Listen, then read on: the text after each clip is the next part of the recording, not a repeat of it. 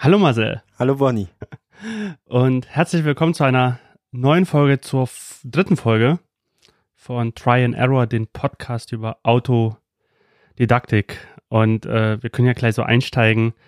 Ich habe, oder wir sind heute besser gesagt, bei mir im Studio das erste Mal real. Seit Ewigkeiten, Marcel hat schon Bart bekommen. Nachdem ähm, wir so die ersten Folgen remote aufgenommen haben, da wir beide immer im Homeoffice oder im Studio einzeln waren, haben wir diesmal gesagt, wir trauen uns mal vorsichtig zusammen in einen Raum mit genügend Abstand und ähm, wollen heute wieder eine neue Folge aufnehmen. Und äh, wir müssen das mal anstoßen. Wir haben uns nämlich so ein äh, Kaltgetränk äh, gegönnt. Ja, Hier akustisch. ähm, Prost. Ein alkoholfreies Bier heute. Zu weil wir uns einfach auch seit da wir uns einfach auch seit März nicht mehr gesehen haben. Ja, so sieht's aus. Und, Ist schon eine Weile her. und ich freue mich, dass wir das äh, wieder so zusammen machen können, weil es auch viel schöner ist. Ähm, weil ich muss auch ehrlicherweise sagen, ich habe diese ganzen Videokonferenzen auch so ein bisschen satt. Mhm. Weiß nicht, wie dir es geht. Ja, ähnlich, ähnlich, wenn man wirklich äh, täglich in Webinaren oder Videokonferenzen hängt, das hängt einen zum Hals raus dann irgendwann. Deswegen ist es durchaus eine ähm, nette Ergänzung, ähm, das digital äh, zu machen und auch, auch mal anzubieten. Aber ich freue mich, wenn ich hoffentlich meine Workshops mit weiter wiedergeben kann im, ähm, wann fange ich an? Oktober. Mhm. Real dann wieder vor Studierenden zu stehen und mit denen zu sprechen. Also ich habe jetzt keine Online-Lehre gemacht in letzter Zeit, stand jetzt auch erstmal weiter nichts an, äh, da ich das immer sporadisch eher tue. Aber ich freue mich, wenn es dann vor Ort hoffentlich alles passiert, weil ja, es kann ich mir auch gar nicht so vorstellen, dass man Workshops online durchführt. Das ist dann doch irgendwie schwierig. Also Vorträge und mal so ein Webinar auf jeden Fall. Das ist durchaus möglich, aber so Leute zu zeigen, jetzt klick auf diese Software so. Oder so. Weiß ich nicht, ob das so funktioniert. Ist auf jeden Fall nicht dasselbe, ne?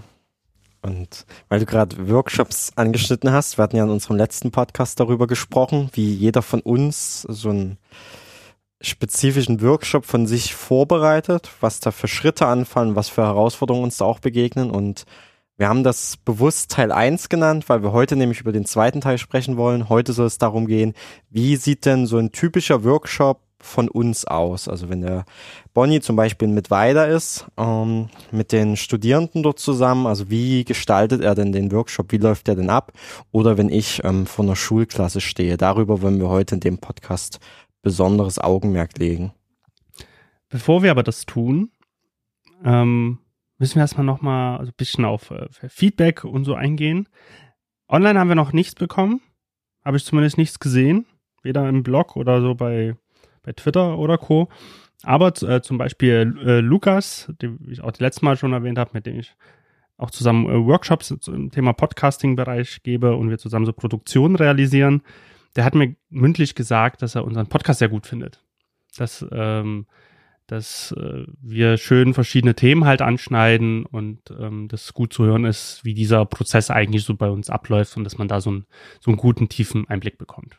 Ja, ein ähnliches Feedback habe ich auch bekommen von einem Freund von mir, Florian Swoboda, mit dem habe ich mich jetzt auch seit Ewigkeiten mal wieder getroffen. Der ist ähm, ja, Gründer von Stadtteilliebe, ähm, eine Designagentur hier in Dresden und ähm, er hat ähnliches gesagt und sich auch sehr gefreut, uns dann so zuhören zu können. Wie machen wir das denn? Ähm, ist auch so sehr begeistert von den Themen, in denen wir unterwegs sind und arbeiten. Wunderbar. Das, das freut doch einen zu hören. Schön. Und Marcel, was hast du denn in der letzten Zeit so gehört, gesehen oder gelesen? Mhm. Leider ist es nicht so viel geworden. Ähm, die letzten Wochen waren dann doch ein bisschen stressiger, ähm, seit wir den letzten Podcast aufgenommen haben, weswegen ich ähm, nicht dazu gekommen bin, jetzt ein Buch zu lesen oder eine längere Doku zu schauen. Ähm, ich habe eher so mir kleinere Informationshappen, die man so gut beim Kochen von Essen oder beim, beim Essen selbst konsumieren kann, habe ich mir gegönnt und dann vor allem auf YouTube habe ich mir da ähm, Sachen angeschaut. Ähm, zum einen ist er jetzt erst vor ein paar Tagen ähm, von Rezo ein neues Video rausgekommen, ähm, den vielleicht die der ein oder andere Zuhörende kennt ähm, aus seinem Video die Zerstörung der CDU damals vor der Europawahl. Und der hat jetzt ein neues Video gemacht, das heißt die Zerstörung der Presse. Ähm, erstmal äh, provokativer Titel. Ähm, er sagt aber auch direkt am Anfang, dass es nicht um eine Zerstörung gehen soll, sondern um eine, um eine Einordnung, um Aufzeigen von, von Missständen auch ähm, und was denn so, ja, ähm, gute Pressearbeit von weniger guten unterscheidet. Und ich fand es auch ganz, ganz gut, weil er so viele Medienkompetenzthemen da irgendwie streift und darauf eingeht. Das ist ein sehr, sehr schönes Video aus meiner Sicht. Ich glaube, es wird nicht so viel Anklang finden wie das andere. Es ist auch nicht so, so, so ja, jugendgerecht, wie das andere von ihm war, aufbereitet. Ähm, also ich glaube, ein bisschen schwieriger zu fassen, aber für, für Menschen in unserem Alter ist es, glaube ich, sehr, sehr wertvoll. Ähm, genau geht ein bisschen drauf ein, auch wie zum Beispiel ähm, über ihn Fake News verbreitet wurden von Bild, FAZ und so weiter, aber auch ähm, ja ringsum um Drosten und so weiter, wie es da aussieht. Und das hat mich dann tatsächlich ein bisschen weiter beschäftigt, das Thema, ähm, auch weil die Bild ja ähm, über ähm, Drosten ihren ihren ähm, Bericht, kann man es fast gar nicht nennen, ne, ähm, verfasst hat über über vermeintliche Fehler in seiner Studie und das haben auch andere neben Rezo noch aufgegriffen in ihren Videos, zum Beispiel MyLab, ähm, die ich auch sehr gerne bei YouTube mir anschaue. Ähm, die hat ein Video gemacht, ähm, was ist jetzt mit den Schulen und Kitas und hat das so ein bisschen aufgegriffen, auch ähm, auf aktuelle wissenschaftliche Erkenntnisse rund um Corona eingegangen und auch der Valulis, der ja eher so ähm, so Videos im Comedy-Stil macht, aber ähm, trotzdem dabei so Medien- und Internetphänomene darüber aufklärt. Der hat das auch so ein bisschen auseinandergenommen, was die Bilder berichtet hat. Das Video hier ist so verzweifelt, will sich Bild jetzt retten. Ähm, genau. Und, und viele solche Videos habe ich angeschaut, auch von Ultralativ eins in der Vergangenheit. Ähm, das, das schon ein bisschen, liegt schon ein bisschen zurück. Das hieß, ähm, oder heißt Fakten und wie man nicht mit ihnen umgeht, falsche Gleichgewichtung. Und auf Englisch wäre so der, der Titel so ein bisschen False Balancing. Ähm, vielleicht um das mit, mit einem Satz zu erklären, was damit gemeint ist. Ähm, der Konsens in der Wissenschaft ist, glaube ich, dass 99,9 Prozent der Wissenschaftler sagen, der, der Klimawandel, so wie wir ihn erleben, ist menschengemacht. Also der einfach die, die, der Mensch hat Auswirkungen darauf, wie sich das Klima verändert. Und dann der Restprozentsatz, der dann übrig bleibt, ähm, an Wissenschaftlern behauptet halt das Gegenteil oder behauptet, dass es halt nicht so ist. Ähm, und was aber an Talkshows dann häufig passiert, im Fernsehen zum Beispiel, ist, dass ähm, jemand eingeladen wird, der Wissenschaftler ist, der sagt, der, der Klimawandel ist menschengemacht und dann nochmal jemand eingeladen wird, der sagt so, nö, das stimmt nicht, der Mensch hat nichts zu tun mit dem Klimawandel. So. Ähm, und dann hätten ja alle beide ungefähr 50 Prozent Redezeit, wenn man jetzt nur zwei Gäste hätte in dieser Talkshow. Und wenn man aber davon ausgeht, dass es so einen Konsens gibt, ähm, dann kann man eigentlich das, die gegenteilige Meinung, die ja wirklich eine Meinung ist und keine Fakten sind, kann man oder sollte man halt nicht so gleich gewichten. Also man sollte nicht als, als öffentlich-rechtliches Medium auch nicht so irgendwie dann denken, oh, ich muss jetzt hier ausgewogen berichten, weil das, das hat in dem Fall ja auch nichts mit Ausgewogenheit zu tun. Und darauf geht so False Balancing ein wenig ein, dass es beschreibt, hey, wenn, wenn es irgendwie die Mehrheit ähm, das so sieht, dann sollte auch ähm, was heißt die Mehrheit das so sieht, sondern wenn es faktisch ähm, mehrheitlich das der Konsens ist, dann sollte auch das mehr Sendezeit bekommen. Ähm, das merkt man auch gerne, wenn in so Talkshows ähm, verschiedene Politiker zu Wort kommen und halt auch AfD-Politiker eingeladen sind ähm, und dann über, über ein Thema, was, was da angerissen wird, fast nur über das Thema aus Perspektive der AfD gesprochen wird oder, oder das in den Vordergrund gerückt wird, obwohl ähm, der Konsens draußen und die Meinungspluralität viel größer ist. Ne?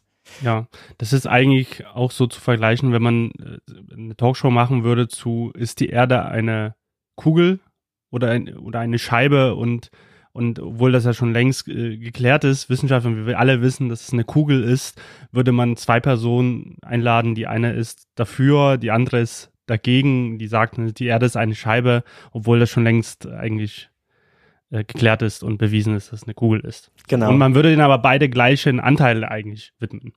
Genau, genau. Na, und das Phänomen, ähm, das hat er in seinem Video ein bisschen beschrieben. Und das passt eigentlich auch ganz gut zu den anderen Videos, die ich da geguckt habe. Ähm, wie gesagt, immer so ein bisschen nebenbei weggesnackt. Ähm, Snackable das, Content. genau. Das ging ganz gut.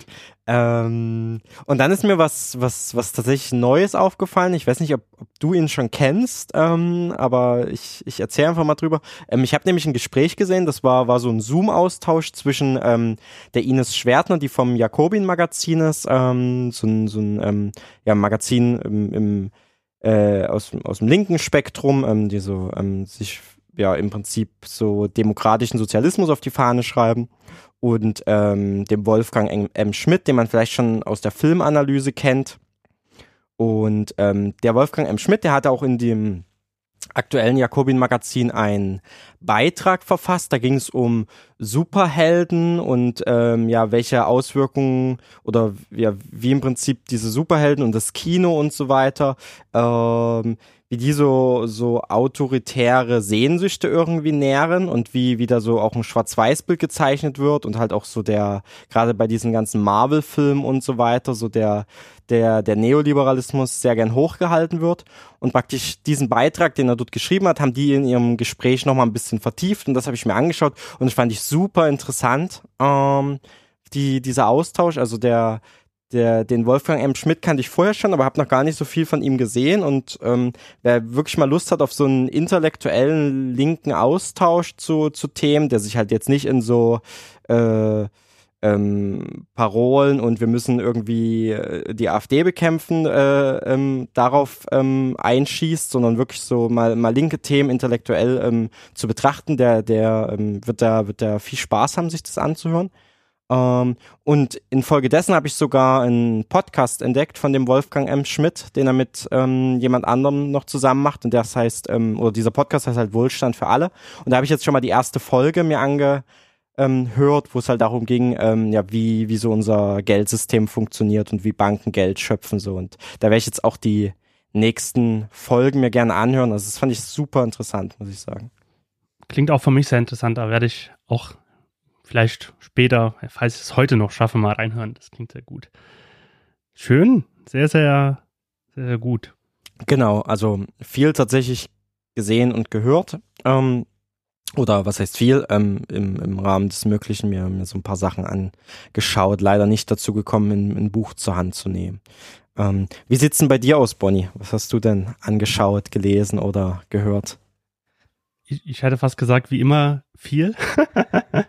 ich habe jetzt überlegt, okay, gut, was ist irgendwie so das Interessanteste, was mir über, ähm, über den Weg gelaufen ist, was ich gerade ähm, konsumiere. Ein was habe ich wirklich gestern erst entdeckt, irgendwie durch Zufall, ähm, bin aber so hängen geblieben und habe gleich da mitgemacht. Und zwar ist es von Yadega Azizi, ein Videotutorial. Yadega Azizi ist ein Künstler, der bekannt geworden ist, in, mindestens in Deutschland, äh, zu seinen Panoramen, 360-Grad-Panoramen, die er macht. Ähm, angefangen auch, ich weiß gar nicht, ob es hier wirklich angefangen in Dresden, hat in Dresden äh, studiert, definitiv. Mittlerweile ist, glaube ich, sein Studio in, in Berlin. Und er schafft ganze Welten, die er nachkonstruiert. Da gibt es ganz verschiedene ähm, Modelle und Situationen, also von der Antarktis bis Dresden 1945, das barocke Dresden, ähm, ich glaube das aktuelle so Carolas Garten, wo er wirklich auch so eine riesen Biene mal darstellt und die Pano Pan Panoramen sind wirklich 360 Grad umgebend, also nicht so irgendwie klein und irgendwie nur in so einem Raum, sondern sie sind, glaube ich, so die weltgrößten mit, mit 32 Meter Höhe oder irgendwie so in der Art, also riesengroß und ähm, immersiv mit, mit Licht und Musik. Und ich habe nach ihm geschaut, weil, weil ich ihn sehr faszinierend finde. Als, als Persönlichkeit, er ist halt ein total reflektierter, inspirierender Mensch für mich. Und der macht gerade ein Videotutorial auf YouTube, so seit, seit April, wo er, da zeichnet er seit, seit er Kind ist und wo er einfach so angefangen hat, so ein, so ein, so ein Videokurs zu, dazu zu machen. Also da fängt halt so an, dass man sagt, okay, zeichnen, was ist das eigentlich äh, und äh, was ist irgendwie der Unterschied zu malen und will die Leute dazu einladen, dass man gerne mitzeichnet, dass man sich damit beschäftigt, ohne so eine Leistungsperspektive zu haben, so nach, ach, ich kann das doch eh nicht, deine Bilder sehen eh viel besser aus als, als meine, weil er auch einfach sagt, jeder, jeder und er hat ja auch mal angefangen. Da hat er halt vor vielen, vielen Jahren angefangen, deswegen kann er vielleicht jetzt manche Dinge ganz gut zeichnen, aber hat gesagt, das ist gar kein, ähm, gar keine Situation zu sagen, nee, ich fange da nicht an, so, sondern man, man kann halt auch mit 80 anfangen zu malen oder zu zeichnen, zu lernen, wenn man äh, Interesse dafür entwickelt. Und das, ich habe mir jetzt die Kurse, Kurse jetzt alle angeguckt ähm, gestern, weil ich da so fasziniert war. Und ähm, habe selber wieder angefangen zu zeichnen, weil ich das auch früher so äh, gerne auch ähm, gemalt habe. Und äh, das hat mich jetzt bewogen, wirklich auch gestern mal mir einen Skizzenblock äh, zu bestellen. Und und selber da einfach Sachen auszuprobieren. Und das fand ich sehr, sehr schön.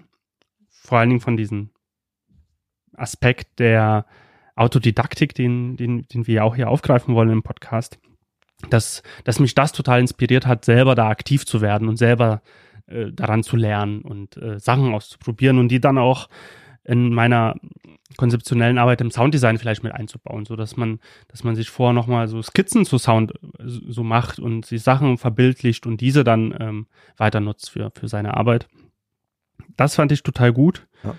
Ich finde die, finde die auch super beeindruckend, diese Panorama. Also ich glaube, ich war bei zwei Ausstellungen. Das war einmal damals zum, zum barocken Dresden, ich mir angeschaut, ähm, und dann noch, noch eine zweite. Ähm, einmal, glaube ich, sogar mit der Schule zusammen waren wir dort ähm, und einmal dann noch privat.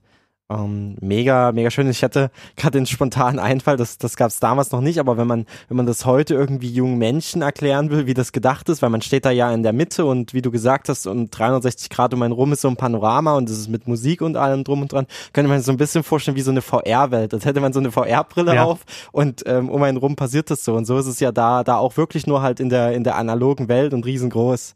Das ist äh, super spannend und man kann alle Details sehen. Also das ist wirklich das total beeindruckende. Dann ist er so hoch aufgelöst, dass, dass alle möglichen äh, Details und Feinheiten sichtbar werden. Und das fasziniert mich auch total. Ja. Ist auch so ein bisschen wie so ein Wimmelbild, ähm, also ohne es jetzt abzuwerten, aber so, dass man halt wirklich so nach einzelnen äh, Motiven praktisch suchen könnte in, in diesem großen äh, Gebilde da, weil, weil wie du sagst, das halt so, so hochauflösend ist und was ich noch gelesen habe, ich lese gerade wieder mehr Bücher, weil ich es vielleicht auch durch den Gedanken des Zeichnens irgendwie gerade, ich, ich mag ja Digitalität schon immer, seitdem ich mit der in Berührung gekommen bin. Erst den Computer, dann das Internet und so weiter.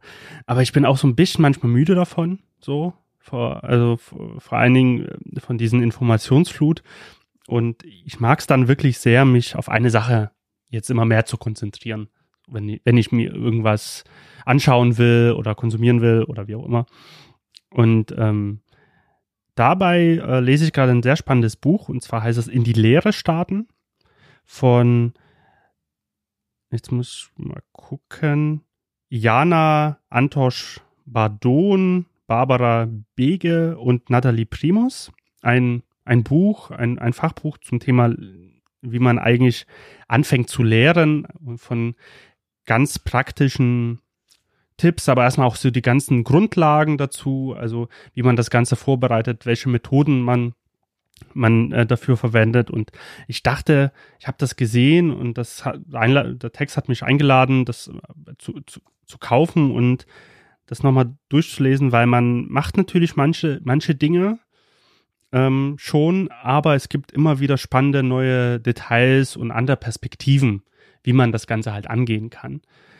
Und äh, das ist ein wirklich sehr interessantes Buch für, wenn man sich für Lehrer interessiert, wie man da einfach auch anfangen kann. Sehr gut strukturiert, sehr auf Wirkung immer auf äh, die Studierenden bedacht. So, wie kommt das irgendwie an? Was, was hat schon mal gut funktioniert aus der Erfahrung heraus, was weniger? Und äh, das lese ich gerade. Mega spannend. Ich habe auch gerade gesehen, es hat ja den Untertitel ein Praxisbuch für die Hochschullehre. Das ist ja wie gemacht für dich. Das ist wie gemacht für mich, genau. Weil man könnte natürlich das alles sehr äh, theoretisch, äh, wissenschaftlich die ganze Zeit natürlich aufarbeiten, auch durchaus möglich. Aber das äh, Praxisbuch, dieses Keyword hat mich natürlich auch angesprochen. Mhm. Weil aus dem Alltag, aus der Selbstständigkeit heraus kann man sich vorstellen, dass ich jetzt auch äh, nicht unbedingt zwei Monate Zeit habe, um so, so nur in dem Thema äh, reinzugehen, wobei ich auch sagen muss, dass Hochschullehre bei mir eigentlich als freier Dozent will ich gar nicht so sehr in diese Diskussion jetzt einführen, aber dass es ja eigentlich ein Hobby ist, finanziell betrachtet, wenn man an der Hochschule das macht, weil ähm, man freiberuflich, selbstständig da jetzt nicht den Stundensatz äh, irgendwie bekommen kann, den man sonst irgendwie bei anderen Projekten veranschlagt. Und das alles äh, viel auf Idealismus leider auch basiert, muss man sagen, wenn man halt nicht irgendwo angestellt ist an der Hochschule. Ähm, aber mir macht das auch total Spaß, sich einfach äh, damit zu beschäftigen. Und auf der anderen Seite muss ich halt gucken, wie, wie ich meine Phase dafür nutze oder welchen Zeitraum, Zeitkontingent ich dafür nutze, um mich da weiterzubilden. Ja. Und wen das auch interessiert, ähm, wie so die Hochschullehre ähm, bei Bonnie aussieht und wie er da auch hingekommen ist, den empfehlen wir auch nochmal unseren letzten Podcast, unsere letzte Episode. Ja. Ähm, da hast du ja auch ausführlich darüber gesprochen, ähm, wie du da überhaupt hingekommen bist an die Hochschule mit Weider ähm, und, und was genau dann dein, dein Lehrauftrag dort auch beinhaltet. Ja. Das gleiche gilt natürlich für dich, wie du zu Social Web Mach Schule und deinen anderen Aktivitäten gekommen bist, auch einfach in die letzte Folge hören. Ähm, gibt's was, was du unseren Zuhörenden noch ähm, erzählen möchtest, was du in letzter Zeit ähm, gelernt hast oder was du dir selbstständig beigebracht hast? Abgesehen von, von den Themen, von denen du jetzt gerade berichtet hast, was du aus, aus Büchern mitgenommen hast? Was ich mir gerade intensiv selber mehr beibringe oder ähm, vertiefen will, ähm, ist quasi so die Konzeption oder die grafische Umsetzung von von, ähm, von Mindmaps, von, von Brainstorming und Co., ähm, vor allen Dingen bezogen auf äh, die Erarbeitung für Themen zum, zur Tongestaltung, die ich nutze. Also wenn ich zum Beispiel jetzt ähm, für Arte oder mit, wie man da Süddeutschen zusammen an einem Podcast halt arbeite, und ähm, zu einem bestimmten Thema überlege, okay, wie könnte man die Sound Tongestaltung angehen, was für Klänge kann man verwenden, wie müssen die irgendwie sein, müssen die irgendwie unruhig sein, müssen die was illustrieren, müssen die positiv sein? Und, und, und. Dazu nutze ich wirklich sehr, sehr gern erstmal eine Konzeptionierung, auch vielleicht ohne Ton. Das heißt, ich mache, sammle erstmal alle Keywords, hätte ich fast gesagt, also alle Stichwörter, Begriffe, äh, die mir dazu einfallen, überlege, wie was irgendwie schon bekannt ist äh, beim Publikum, was, was wir aus unserem Alltag kennen, was wie, es, wie das auf uns wirkt und und und. Suche Beispiele heraus. Und das nutze ich halt jetzt, ähm, um das, mir das Thema selber nahezubringen und selber so einen roten Faden zu erstellen auf den ich dann immer wieder zurückgreife bei dem Prozess, der, wie ich die Töne dann aussuche und wie ich die verändere, gestalte und so weiter. Und das hilft mir halt auch sehr, ähm, das alles im Fokus zu behalten. Und dementsprechend versuche ich mir das auch immer ästhetischer für mich selbst aufzubereiten. Das hat einmal den Hintergrund, da ich das immer selber dann lieber drauf schaue, wenn das halt äh, ästhetisch gestaltet halt ist. Ähm, das hat auch den Vorteil, dass ich das später für meinen Blog oder für Präsentationen oder Making-ofs für die Hochschullehrer und Co. immer wieder verwenden kann. So. Wenn ich sage, so sieht das irgendwie aus, das sind meine Gedanken, da habe ich Parallelen dazu gezogen und ähm, das resultiert aus dem Brainstorming und dem anschließenden Mindmap oft heraus. So wenn das alles äh, klar strukturiert ist, was, was ich eigentlich machen will. Und dann, dann geht dieser Prozess der Tongestaltung auch viel, viel schneller. So, wenn ich so einen klaren Fahrplan einfach habe. Und da versuche ich äh, gerade den grafisch ähm, ansprechender zu, zu machen, ähm, wie das, und setze mich da so mit Design und Grundlagen von Design einfach viel ähm, und viel auseinander. Mhm was mir nur spontan gerade dazu einfällt, weil ich zuletzt bei, bei Twitters aufgeschnappt habe, es gibt so ein cooles webbasiertes Tool, mit dem man ganz einfach so ähm, Mindmaps erstellen kann. Und das geht jetzt so ein bisschen von dieser, dieser Design-Richtung weg, die du gesagt hast. Aber wenn man so zusammen mit anderen auch eine Mindmap erstellen will, also kollaborativ oder halt so ein Whiteboard nutzen will, ähm, gibt's Flinger als Tool. Ähm, das packen wir dann auch mit in die, in die Show Notes. Ähm, das ist ein ist ein, ja, ein, ein finnisches Tool oder von, einem, von einer finnischen Organisation. Ähm, und das kommt auch bei Lehrern ganz gut an, so weil eben, ne, weil es eben so ein, so ein offenes webbasiertes Tool ist, man muss sich nicht extra anmelden. Ähm, die Schüler können da einfach zusammen mit dran arbeiten. Ähm, genau. Ah, spannend, ich sehe es gerade. Flinga. Genau, Flinga. Ähm, offenes Brainstorming-Tool, kollaboratives Mindmap, Whiteboard und so weiter. Das klingt gut. Da hätte ich dich auch gefragt, ob du in der Richtung was kennst. Wunderbar, da kommt das jetzt schon zum Einsatz, weil ich wollte nämlich auch für äh, den Studierenden äh, für meine Oktober-Workshops da auch ähm, verschiedene Möglichkeiten anbieten, so Metho neue Methoden auszuprobieren. Und ähm, da hatte ich durchaus den Gedanken, so Themen in den Raum zu stellen und in Gruppen einzuteilen, ähm, wo man dann fünf oder zehn Minuten Zeit hat, zu dem einen Thema alle möglichen Wörter halt äh, zusammenzusuchen. Mhm. Ähm, und da hilft das natürlich sehr, ja. dass man so ein Online-Tool hat, um ja, ja. das auch dann gleich zu präsentieren. Da kann ich dir aus Dozentensicht auch noch Onku empfehlen. Das habe ich jetzt öfters bei, bei Webinaren auch im Einsatz gesehen. Ähm, das funktioniert im Prinzip so, die, du, du gibst wie eine, wie eine Frage vor und ähm, jeder Teilnehmende loggt sich da über so einen Code ein, also was man vielleicht auch schon aus anderen Tools wie jetzt Mentimeter oder so kennt. Ähm, also die, die Studierenden, die loggen sich dann einfach über einen Code ein oder, oder auch bei Kahoot kennt man das.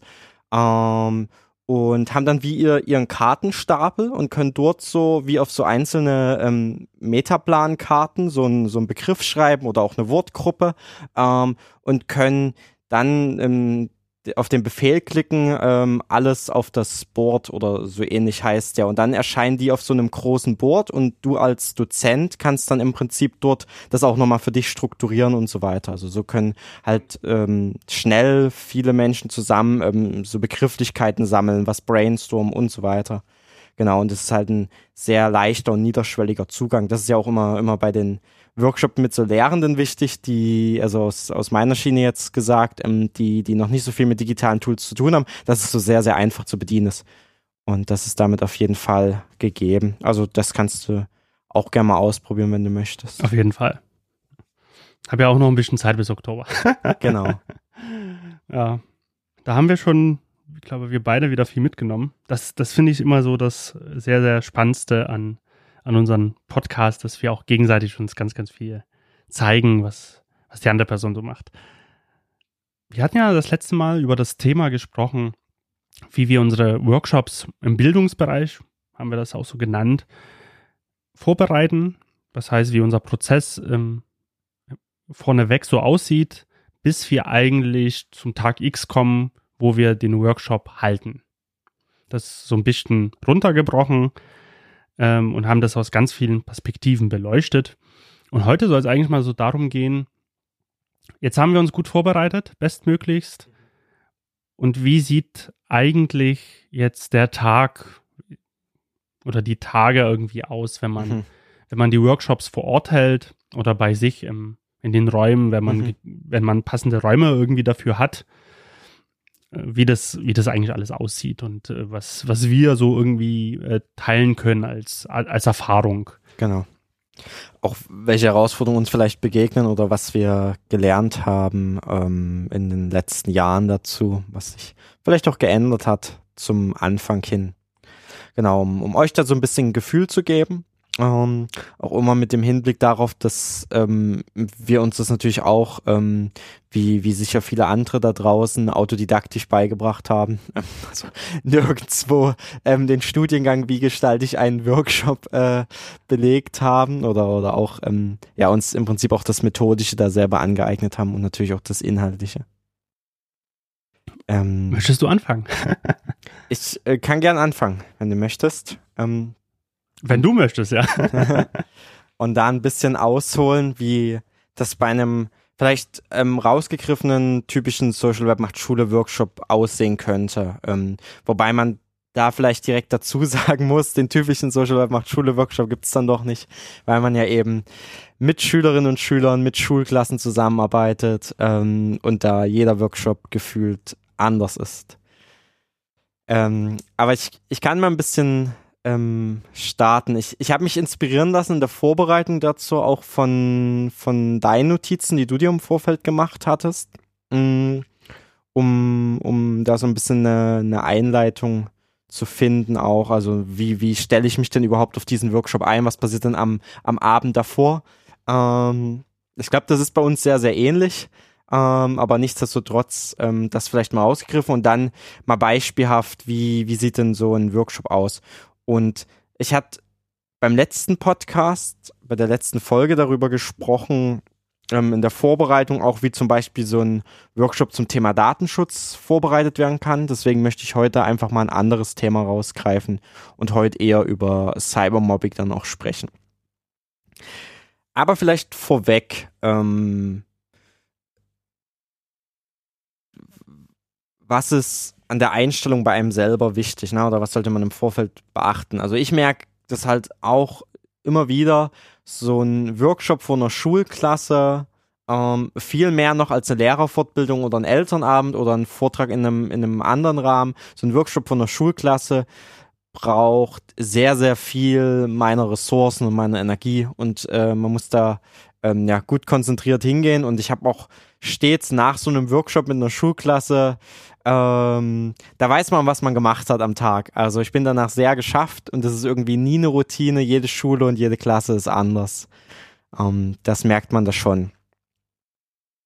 Und es können tatsächlich auch ähm, viele Dinge einfach schiefgehen. Also egal wie gut man sich vorbereitet, wenn man dann dort vor Ort ist, das kann sein, dass die Technik nicht so funktioniert, wie man sich das vorgestellt hat. Und gerade viele von euch kennen sicher die technische Ausstattung in Schulen.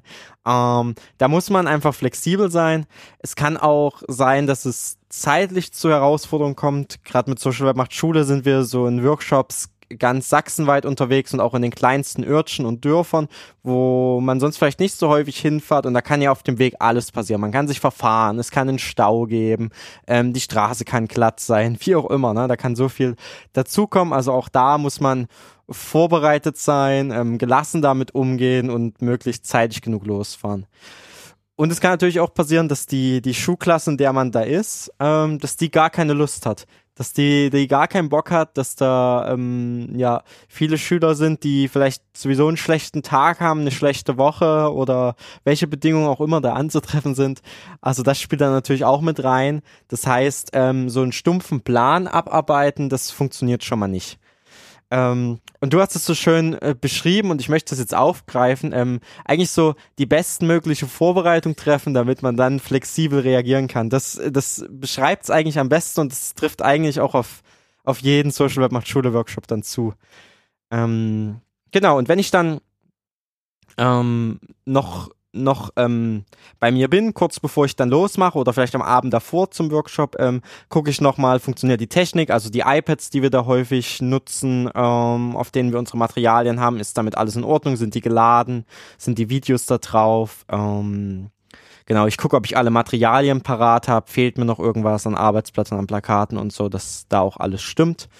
Ähm, ja, ich, ich versuche dann immer an dem jeweiligen Abend früh ins Bett zu gehen, weil die Workshops in den Schulklassen ja meistens sehr, sehr zeitig losgehen. Ne? Um 7.30 Uhr startet ja an den meisten Schulen der Unterricht, bei manchen vielleicht sogar noch früher. Das heißt, ich muss nochmal viel eher losfahren, wenn ich irgendwie ans andere Ende hinter Chemnitz oder Leipzig noch irgendwo muss mit dem Auto hin. Ähm, Klappt bei mir aber meistens nicht so gut, aber das ist gar nicht nur auf Social Web macht Schule Workshops gemünzt, sondern eigentlich auf jede Vortragssituation. Ich kann dann an dem Abend recht schlecht schlafen davor. Ähm, mir hilft's aber dann, dass ich am nächsten Tag einfach ähm, so das Adrenalin dann hab ähm, diesen, diesen Tag zu überstehen und diesen Workshop zu gestalten. Und da bin ich auch dann eigentlich nicht müde und das funktioniert eigentlich ganz gut. Also bisher hat mich da mein äh, Adrenalin noch nie im Stich gelassen. Ähm, nur umso mehr merke ich halt danach, wenn es geschafft ist, wie, wie müde ich werde und wie geschafft ich dann auch bin ähm, vom körperlichen her. Genau. Ähm, ähm, ja, was wünschenswert wäre, glaube ich auch, ist, wenn man an dem Morgen des Workshops, bevor man losmacht, dann nochmal gut frühstückt und was trinkt und so weiter. Meistens ähm, schaffe ich das aber nicht, sondern fahre direkt los ähm, und die, die erste Mahlzeit, jetzt in Anführungsstrichen gesetzt, ist dann der, der Kaffee, den ich dort in der Schule vor, äh, vor Ort bekomme, ähm, in der ersten Pause. Also meistens geht's ja dann mit dem, mit dem ersten Block los, die ersten 45 oder 90 Minuten, je nachdem, ähm, was die Schule da auch so, wie die das handhabt. Und dann gibt's meistens die Frühstückspause für die Schülerinnen und Schüler und dann sitzen wir uns als Trainer häufig auch mit ins Lehrerzimmer und dann gibt's dort den ersten Kaffee. Ähm, nicht in jeder Schule, aber doch ähm, relativ häufig so. Wie fühlst du dich dann, wenn du im Lehrerzimmer sein darfst, was du früher nie konntest? das war tatsächlich, als ich das das erste Mal dann hatte vor, vor ja, bei einem, bei einem Social Web macht Schule Workshop, wo wir in der Schule waren, eine sehr, sehr spannende Erfahrung, aber auch überhaupt nicht so mystisch und besonders, wie man sich es als Schüler vorgestellt hat. Also die Lehrer sitzen da an ihren Tischen, ähm, haben da eine Kaffeemaschine, haben da so ihre Pläne aushängen, haben da ein paar Bücher rumstehen, manchmal noch einen Computer und sitzen da im Prinzip auch nur, reden kurz, ähm, trinken einen Kaffee und gehen dann wieder in ihre Klassen so. Also so viel passiert da auch gar nicht. Ähm, und da, da gibt's natürlich auch wieder ganz unterschiedliche Schulen. Ne? Das, das, das merkt man wirklich, die, die Kultur in jeder Schule ist anders. Es gibt da, da Lehrerzimmer, wo über andere Lehrer gelästert wird das passiert auch, aber es gibt halt genauso auch ähm, so Lehrerzimmer, wo du merkst, das Kollegium, das arbeitet zusammen, die unterhalten sich über einzelne Schülerinnen und Schüler und wie man so deren Herausforderungen, die die vielleicht auch zu Hause haben, wie man das managen kann, angehen kann. Ähm, das ist äh, ganz spannend, den Gesprächen so ein bisschen zu lauschen, aber so mystisch ist es da nicht in einem Lehrerzimmer. ähm, genau. Und was natürlich wichtig zu wissen ist, ist, ähm, wer ist dann mein Ansprechpartner vor Ort, damit ich dann an dem Morgen, wenn ich dann wirklich dort anreise, noch weiß, mit wem, mit wem muss ich da sprechen.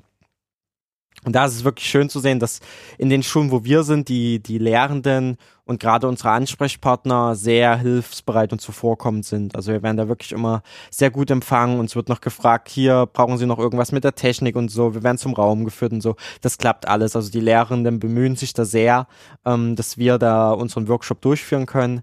Ähm, nichtsdestotrotz passiert es dann, wenn ich ähm, vor Ort ankomme, ähm, dann an einem Tag X in der Schulklasse, dass äh, mitunter mein, mein Gegenüber in dem, in dem Klassenzimmer ein anderer Lehrer ist, als mit dem, mit dem ich vorher die Absprache hatte. Das heißt, der weiß da manchmal auch gar nicht, was los ist so und mitunter gibt's auch gar nicht die Technik, die wir vorher besprochen hatten, also was wir eigentlich brauchen. Ähm, da wir ja doch hin und wieder so Videos zeigen wollen, ähm, eine Präsentation nutzen wollen oder halt einfach einen Beamer brauchen, um einen Kahoot ähm, an die Wand zu werfen, um das Ganze auch interaktiv zu gestalten und natürlich auch auf digitale Medien zurückzugreifen oder halt mal WLAN brauchen oder wie auch immer. Und nicht immer ist das dann vorhanden. Das heißt, in dem Moment muss man schnell umdisponieren oder die richtigen Leute fragen, damit man hier vielleicht noch ein HDMI-Kabel bekommt oder den richtigen Adapter ähm, oder halt ins WLAN reinbekommt. Ähm, das sind dann immer ganz, ganz spannend, äh, Geschichten, die, die da am, am Anfang passieren. Aber man macht halt, wie gesagt, so seinen Technikcheck. Und das nächste, was man macht, ist, sich so ein bisschen den Raum zu beschauen. Ich glaube, das ist so der wesentliche Unterschied zu einem zu einem Workshop im, im, im Bereich der Erwachsenenbildung, ähm, dass man vorher gar keine Ahnung hat, ähm, wie ist denn jetzt dieser Klassenraum aufgebaut, so na, wie, wie stehen denn da die Stühle und Bänke, gibt es da eine Tafel, gibt es da einen Beamer und so weiter. Also ich bin ja wirklich, wenn ich diesen Workshop dann mache an dem Tag, das erste Mal in diesem Raum. Ähm, das ist immer ein bisschen äh, schwierig, ähm, aber man muss dann versuchen, schnell zu schalten und flexibel zu sein. Wie baue ich mir das alles auf? Wo lege ich meine Materialien aus? Ähm, und dann geht das schon irgendwie was da sehr, sehr hilfreich ist in dem Moment, ist, wenn man einfach so eine innere Gelassenheit mitbringt. Also dann nicht hektisch wird, sondern wirklich versucht, so, ne, das jetzt so gelassen zu machen, so Fragen zu stellen, auch vielleicht mal die Schüler, wenn sie schon da sind, nach, nach Sachen zu fragen. Ähm, und, und dann geht das eigentlich. Man sollte da nicht in, in so eine Hektik verfallen, weil das färbt sich ja dann natürlich auch auf die Schülerinnen und Schüler ab. Ähm, ähm, und, und ja, wirkt sich vielleicht auch ein bisschen auf das Workshop-Geschehen aus. Ähm, und wenn man das alles gemacht hat, Bestenfalls waren zu dem Zeitpunkt die Schülerinnen und Schüler noch nicht im Raum. Das heißt, ich konnte es in Ruhe vorbereiten. Das, das passiert aber leider nicht immer. Manchmal sind die einfach schon im Klassenraum. Und dann versucht man halt mit denen zusammen oder während die dort da sind, irgendwie so seine Materialien dort zu ordnen, nochmal in den Ablaufplan reinzuschauen und so. Ähm, aber das geht schon immer irgendwie. Also es läuft nie so wie geplant. Das kann man, glaube ich, für, für die Social Life Schule Workshops sagen. Aber es klappt schon irgendwie.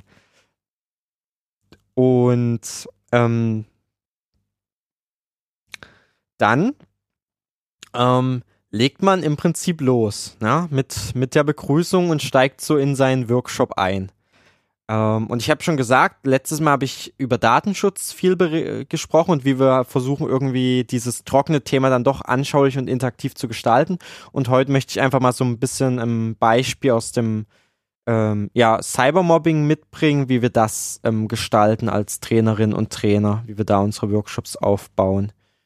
Und ähm, vielleicht vorweg, ähm, welche Gedankengänge oder ja auch welche, welche mh, mm, ähm, Grundlagen oder welches Basiswissen für uns als Trainer da noch wichtig ist an der Stelle, ähm, damit das alles, alles gut funktioniert. Also noch bevor man den Workshop anfängt, da geht es viel um so das Auftreten im Workshop selber, ähm, die, die Sprache, die man nutzt, eben um die Schülerinnen und Schüler zu erreichen und halt, dass man auch situationsgerecht agiert und ähm, da ist halt ein Punkt auf jeden Fall, dass man, dass man stets pünktlich sein sollte und halt auch stets so ein bisschen als, als Vorbild auftreten sollte und freundlich sein, weil, weil man natürlich dort als Person vorn einmal vor den vor dem Lehrenden, der dort noch mit im Raum sitzt, aber vor allem vor den Schülerinnen und Schülern dort sitzt.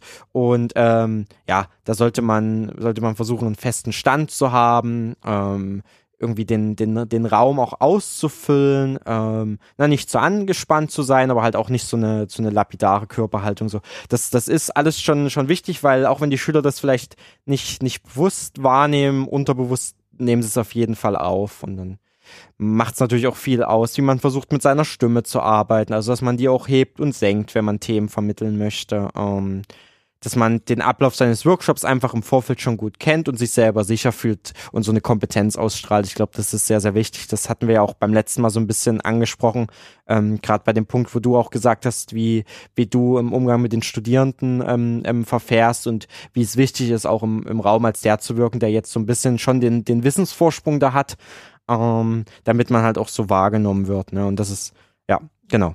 Mhm. Und dann ist es tatsächlich wichtig, wenn man auf einzelne Themen dann eingeht, dass man den Schülerinnen und Schülern immer versucht, so ein bisschen so einen Überblick zu geben. Also was passiert jetzt, was kommt als nächstes, so ein Tagesüberblick, dass auch an der Tafel irgendwie für die zu sehen ist, wann sind denn die Pause und wann ist Schluss. Also dass die einfach auch eine Struktur für den Tag haben und sich darauf einstellen können. Um, ähm, und gerade bei Schülerinnen und Schülern ist es wichtig, wenn wir über so für die neue Themen vielleicht reden, dass wir viele Beispiele nutzen und dass wir die aber auch sehr einbinden und ihre Beispiele halt anhören, weil das ist nun mal ein Thema, ähm, in dem sind die täglich unterwegs. Das hebt sich vielleicht auch noch mal ein bisschen ab von, von dem normalen Unterrichtsstoff, ähm, was, was wir besprechen. Also wir, wir knüpfen ja an deren Lebensrealität an. Das ist immer für uns ganz gut, weil ähm, so wird der, wird der Unterricht ein bisschen cooler wahrgenommen und ist alles ein bisschen lockerer und so. Aber dann ist es natürlich auch wichtig, dass man die auch einbindet, ähm, die Schülerinnen und Schüler in dem Workshop selber. Ähm, Genau, und dann, dass man aber auch flexibel reagiert, wenn man merkt, hey, die Schülerinnen und Schüler, die haben jetzt auf eine bestimmte Sache keine Lust oder die haben gerade keine Energie oder die, die sind gerade ganz zappelig oder eben ganz ruhig, dass man da eben versucht mit umzugehen mit geeigneten Methoden. Also da ist es auch wieder, es hilft einfach neben seinem Plan, den man so ein bisschen im Kopf hat, dass man noch so ein Repertoire hat, auf das man ausweichen kann. Das ist da immer, immer hilfreich. Also das ist vielleicht so eine Kurzfassung was, was wir uns als Trainer so ein bisschen und Trainerinnen verinnerlichen, bevor wir in so einen Workshop gehen auch. Vielleicht gleich mal so eine Frage dazwischen. Ähm, wenn du das jetzt mal als, was heißt als Resümee ziehen, das ist ja ein ständiger Prozess, aber wenn du jetzt mal schauen würdest, wie lief so dein erster Workshop bei Social Web Macht Schule ab und wie sieht da heute aus? Was, was waren so die, die Sachen, die du so für dich selbst mitgenommen hast, gelernt hast? Ja, ja. Ähm,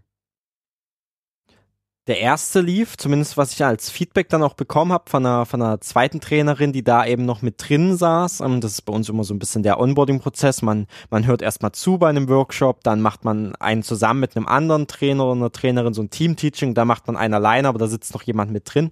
Ähm, der lief eigentlich erstaunlich gut, also da hatte ich mich, hatte ich mich gut drauf vorbereitet ähm, und, und es hat funktioniert. Ich hatte aber auch, das muss man dazu sagen, eine liebe Klasse, die da mitgemacht hat und alles und es hat funktioniert.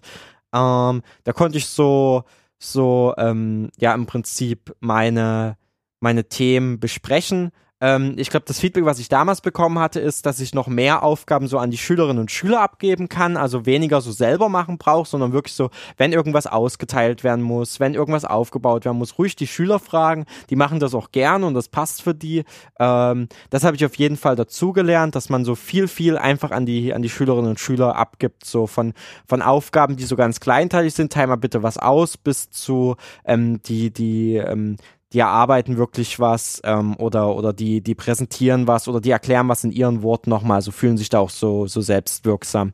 Ähm, also das hat sich tatsächlich geändert. Ähm, andererseits muss ich immer noch sagen, wenn es so eine sehr sehr schwierige Klasse ist, tue ich mich auch ähm, nach wie vor schwer ähm, weil ich ungern laut werden möchte in meinen, meinen Workshops. So, das gelingt anderen Trainerinnen von, von uns besser, dass die auch mit so schwierigen Klassen umgehen können und dass die da so mehr so eine Autoritätsperson sind. Ich versuche immer so der, der lockere, coole Kumpel zu sein, ähm, was aber eben auch nicht bei jeder Klasse so gut funktioniert. Ähm, das ist aber so ein bisschen eine Entscheidung, die ich für mich getroffen habe.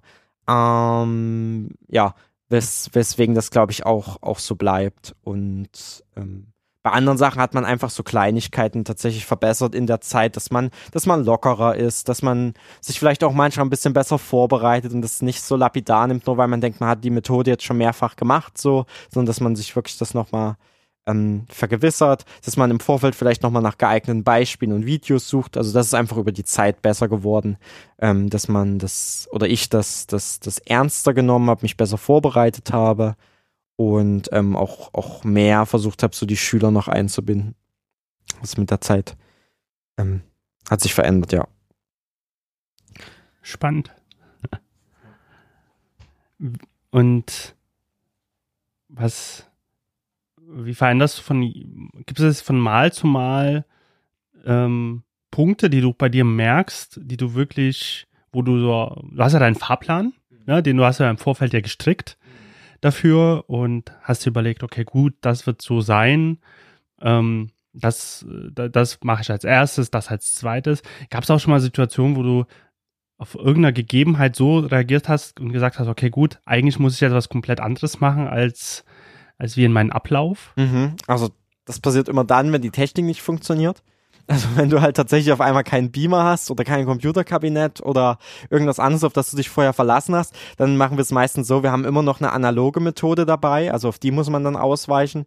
Ähm, aber es gab auch einfach schon Situationen, da war auf einmal die Zeit viel kürzer. Also da ist uns halt einfach eine Unterrichtsstunde ähm, weggefallen aus den verschiedensten Gründen. Und da muss man natürlich auch umdisponieren und schauen, ähm, was lässt man denn wegfallen, dass trotzdem das noch eine runde Sache ist für die Schülerinnen und Schüler ähm, und die mit einem guten Gefühl und vor allem halt auch mit, mit einem, mit einem Wissen da rausgehen. Also das ist tatsächlich schon passiert.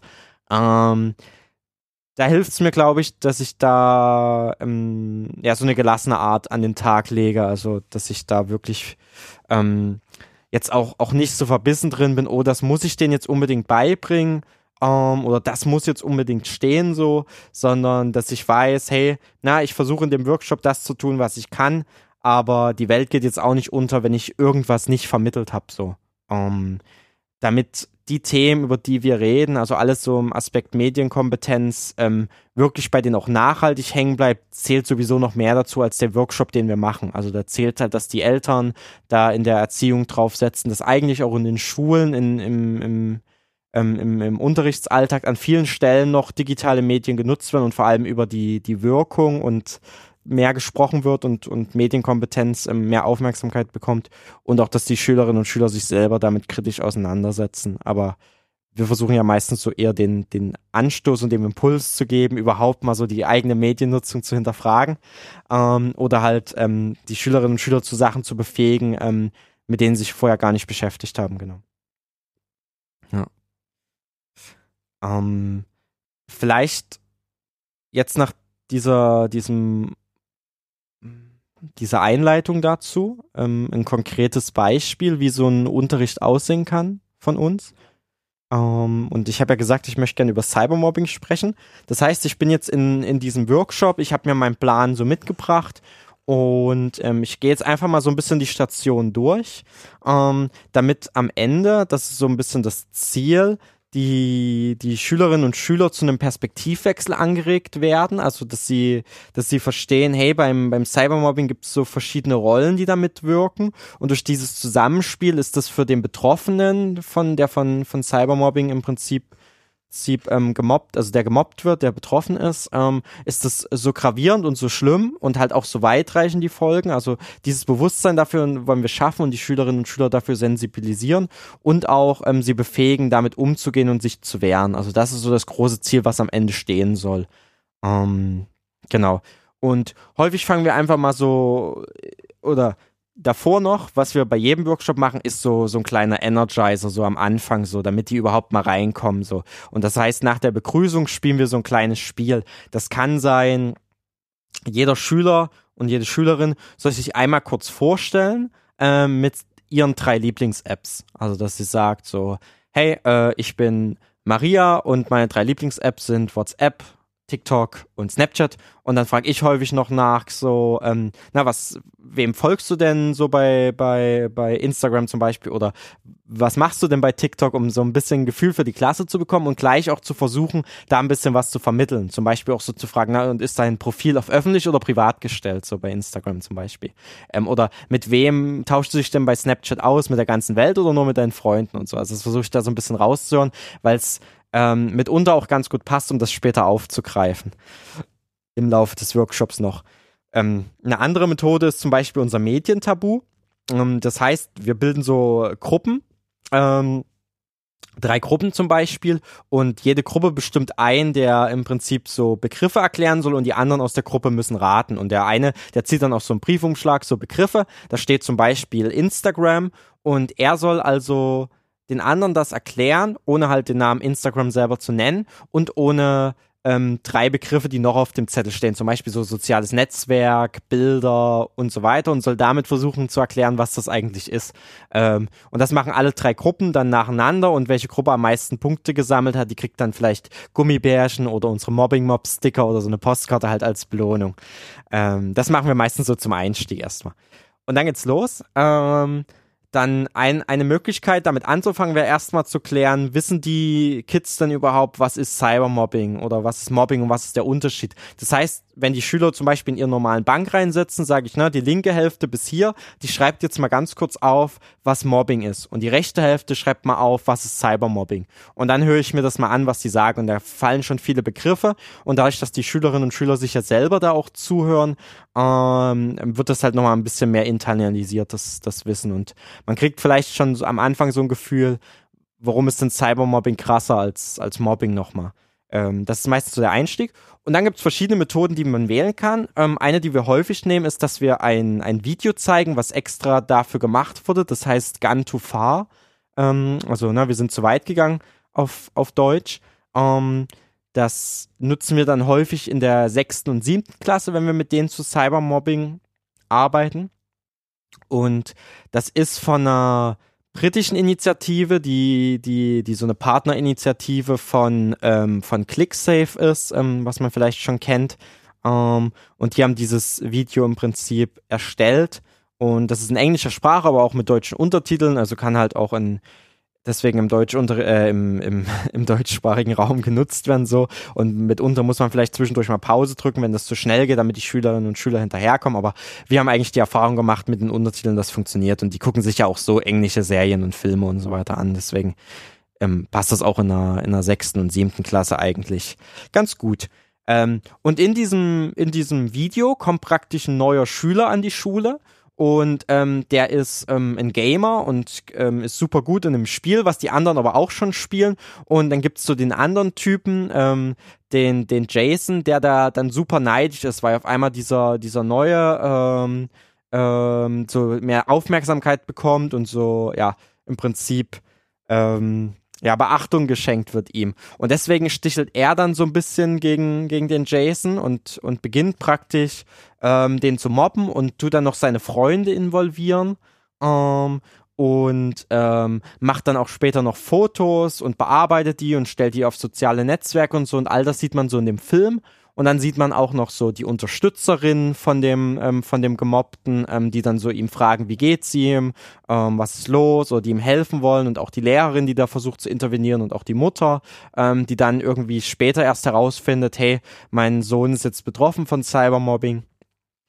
Ähm, und am Ende kommt es dann halt zu einer Auflösung. Und was dieser Film ganz gut macht, warum wir den so gerne nutzen, ist, dass er schon wirklich so diese einzelnen Rollen, die im Cybermobbing vorkommen, aufzeigt.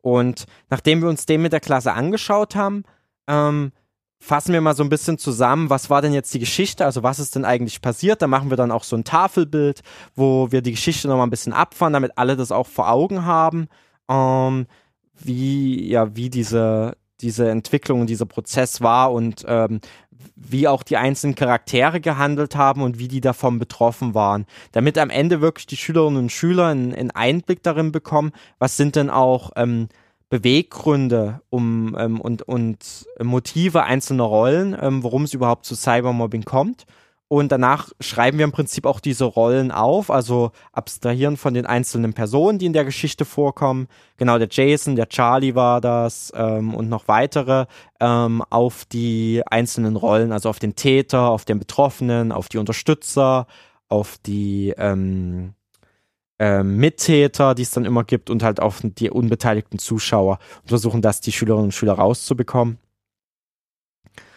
Und Nachdem wir das gemacht haben, soll es so ein bisschen mehr darum gehen, dass die Schülerinnen und Schüler sich in die einzelnen Rollen hineinversetzen und die Gefühle und die Wünsche der einzelnen Rollen herausarbeiten. Das heißt, wir nutzen entweder so eine Plakatarbeit, dass ähm, wir Gruppen bilden und jede Gruppe bekommt eine Rolle zugeteilt. Zum Beispiel, na, eine, eine Gruppe ist jetzt die Täter, eine Gruppe ähm, sind die Mittäter. Und die sollen wirklich mal auf das Plakat dann formulieren, so, wie fühlt sich denn deine Rolle jetzt in der Situation mit Hinblick auf das, was du im Film gesehen hast? Ähm, was wünscht sie sich denn? Und ähm, am Ende soll das halt von den einzelnen Gruppen präsentiert werden.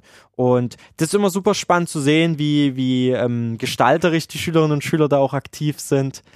Ähm, also, ähm, was sie da auf das Plakat dann am Ende bringen und auch wie sie es dann präsentieren. Und nachdem die Schülerinnen und Schüler das rausgearbeitet haben und präsentiert und so, kann die Klasse auch nochmal Nachfragen stellen. Ähm, ich erzähle im besten Fall noch was dazu oder ergänze etwas oder stelle einfach nochmal Fragen.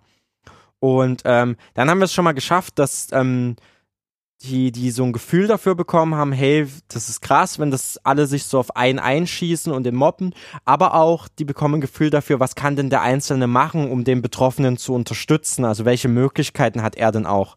Also das ist dann meistens so unser Einstieg ähm, in den Workshop. Und tatsächlich ist da relativ wenig dass ich jetzt lange Sachen erzähle oder langen Input gebe, sondern es ist häufig, es beschränkt sich so auf die Aufgabenstellung. Ich gebe die Arbeitsblätter aus, ich zeige den Film, ich stelle Rückfragen und lasse wirklich die Schülerinnen und Schüler da viel machen. Ähm, und na klar gibt es dann Klassen, die sind lauter und es gibt auch so Gruppen, die vertragen sich nicht so gut, ne? Oder sind die in einer Gruppe, die sowieso immer zusammen sind und die kichern dann die ganze Zeit. Ähm, da kann das helfen, dass man sich einfach im Vorfeld mit der Lehrerin oder dem Lehrer ausgetauscht hat und sowieso fragt, na, du kennst ja deine Pappenheimer, ähm, wer sollte denn vielleicht nicht in eine Gruppe, bei wem passt das ganz gut? Und was man auch noch probieren kann, ist direkt zu erfragen, wer ist denn in der Klasse häufig der, der ähm, ja dann doch ähm, betroffen ist von sowas, also von so Angriffen und von Mobbing und wer sind denn die, die typischerweise Täter sind und dass die mal wirklich ähm, diagonal in die anderen Rollen schlüpfen. Ähm, damit die da auch ein besseres Gefühl bekommen. Das klappt nicht immer, aber das kann man halt probieren. Das könnte den Effekt halt nochmal verstärken.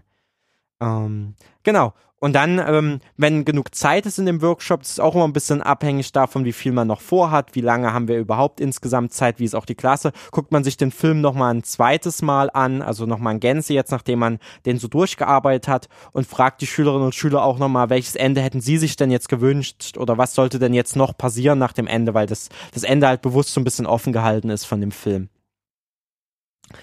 Und dann gibt es meistens eine Pause, also dann ist es entweder Mittagspause oder eine kleine Pause, je nachdem, wo wir gerade am Tag sind und wann wir auch gestartet sind. Und ähm, wenn ich jetzt nicht diese Tor, äh, nicht diese Plakaterstellung mache, dann kann ich alternativ auch eine Talkshow machen. Das heißt, ich lasse die wieder sich überlegen, na, was sind denn die Gefühle der einzelnen Rollen und lade diese einzelnen Rollen auf so ein Podium ein und jeder diskutiert mal ein bisschen und die versuchen so den Konflikt zu lösen. Das wäre jetzt auch noch eine, eine Methode, die ist noch mal ein bisschen interaktiver als die Plakate.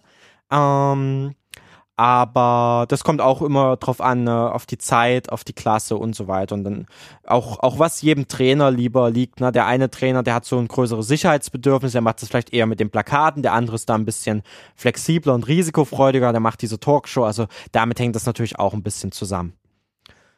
Und ähm, was wir dann noch ganz gerne machen als nächstes, wenn wir das ähm, im Prinzip so, so besprochen haben, um, um noch tiefer in diesen Cybermobbing Prozess reinzugehen und der Klasse aber auch was mitzugeben darüber hinaus, also was sie sich praktisch ins Klassenzimmer hängen können oder was sie auch noch mit ihren Lehrern im, im Nachhinein ähm, weiter bearbeiten können, ist, dass wir ähm, zum einen unseren Mobbing Mobs Comic ausgeben. Also der Mobbing Mobs ist ja unser Instagram-Maskottchen bei Social Web Macht Schule und der hat auch eine Geschichte, wie es überhaupt zu ihm gekommen ist, also wie er entstanden ist und ähm, wie er auch so vom Mobber zum Anti-Mobbing-Superheld geworden ist.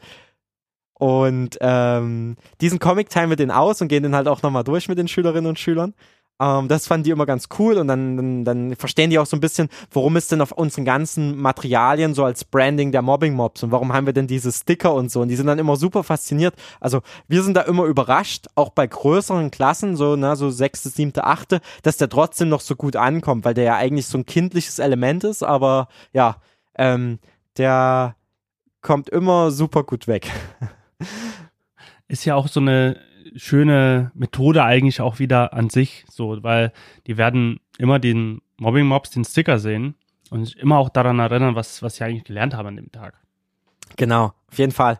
Ähm, deswegen, der wird auch super gern neben so Gummibärchen als Belohnung ausgegeben, wenn irgendjemand was besonders gut gemacht hat, besonders viel mitgemacht hat, so oder bei den Kahoot-Quizzes, die wir ab und zu machen, zur, zur Wissensabfrage, wer den ersten Platz bekommen hat, äh, bekommt dann halt noch so einen Sticker zum Beispiel.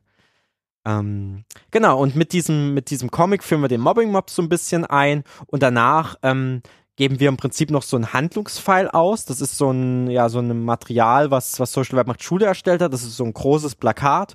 Ähm, ich weiß gar nicht, wie, wie groß das ist. Ähm, A2 oder A1 sogar, was man sich halt wirklich als, als Schulklasse in den Klassenraum hängen kann. Und da sind so ähm, die einzelnen Schritte ähm, in Kürze draufgezeichnet, ähm, wie man ja im Prinzip gegen Cybermobbing ähm, vorgeht. Also ja, was man, was man machen kann als, als, als Schülerin oder Schüler.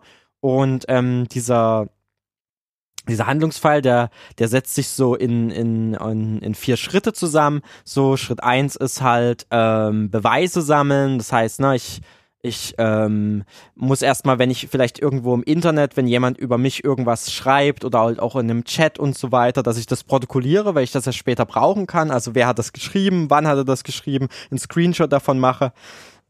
Ähm, der zweite Schritt ist dann so Verbindung aufnehmen. Das heißt, ich, ich rede, wenn ich davon betroffen bin, mit meinen Lehrern, mit meinen Eltern, mit Mitschülern und so weiter.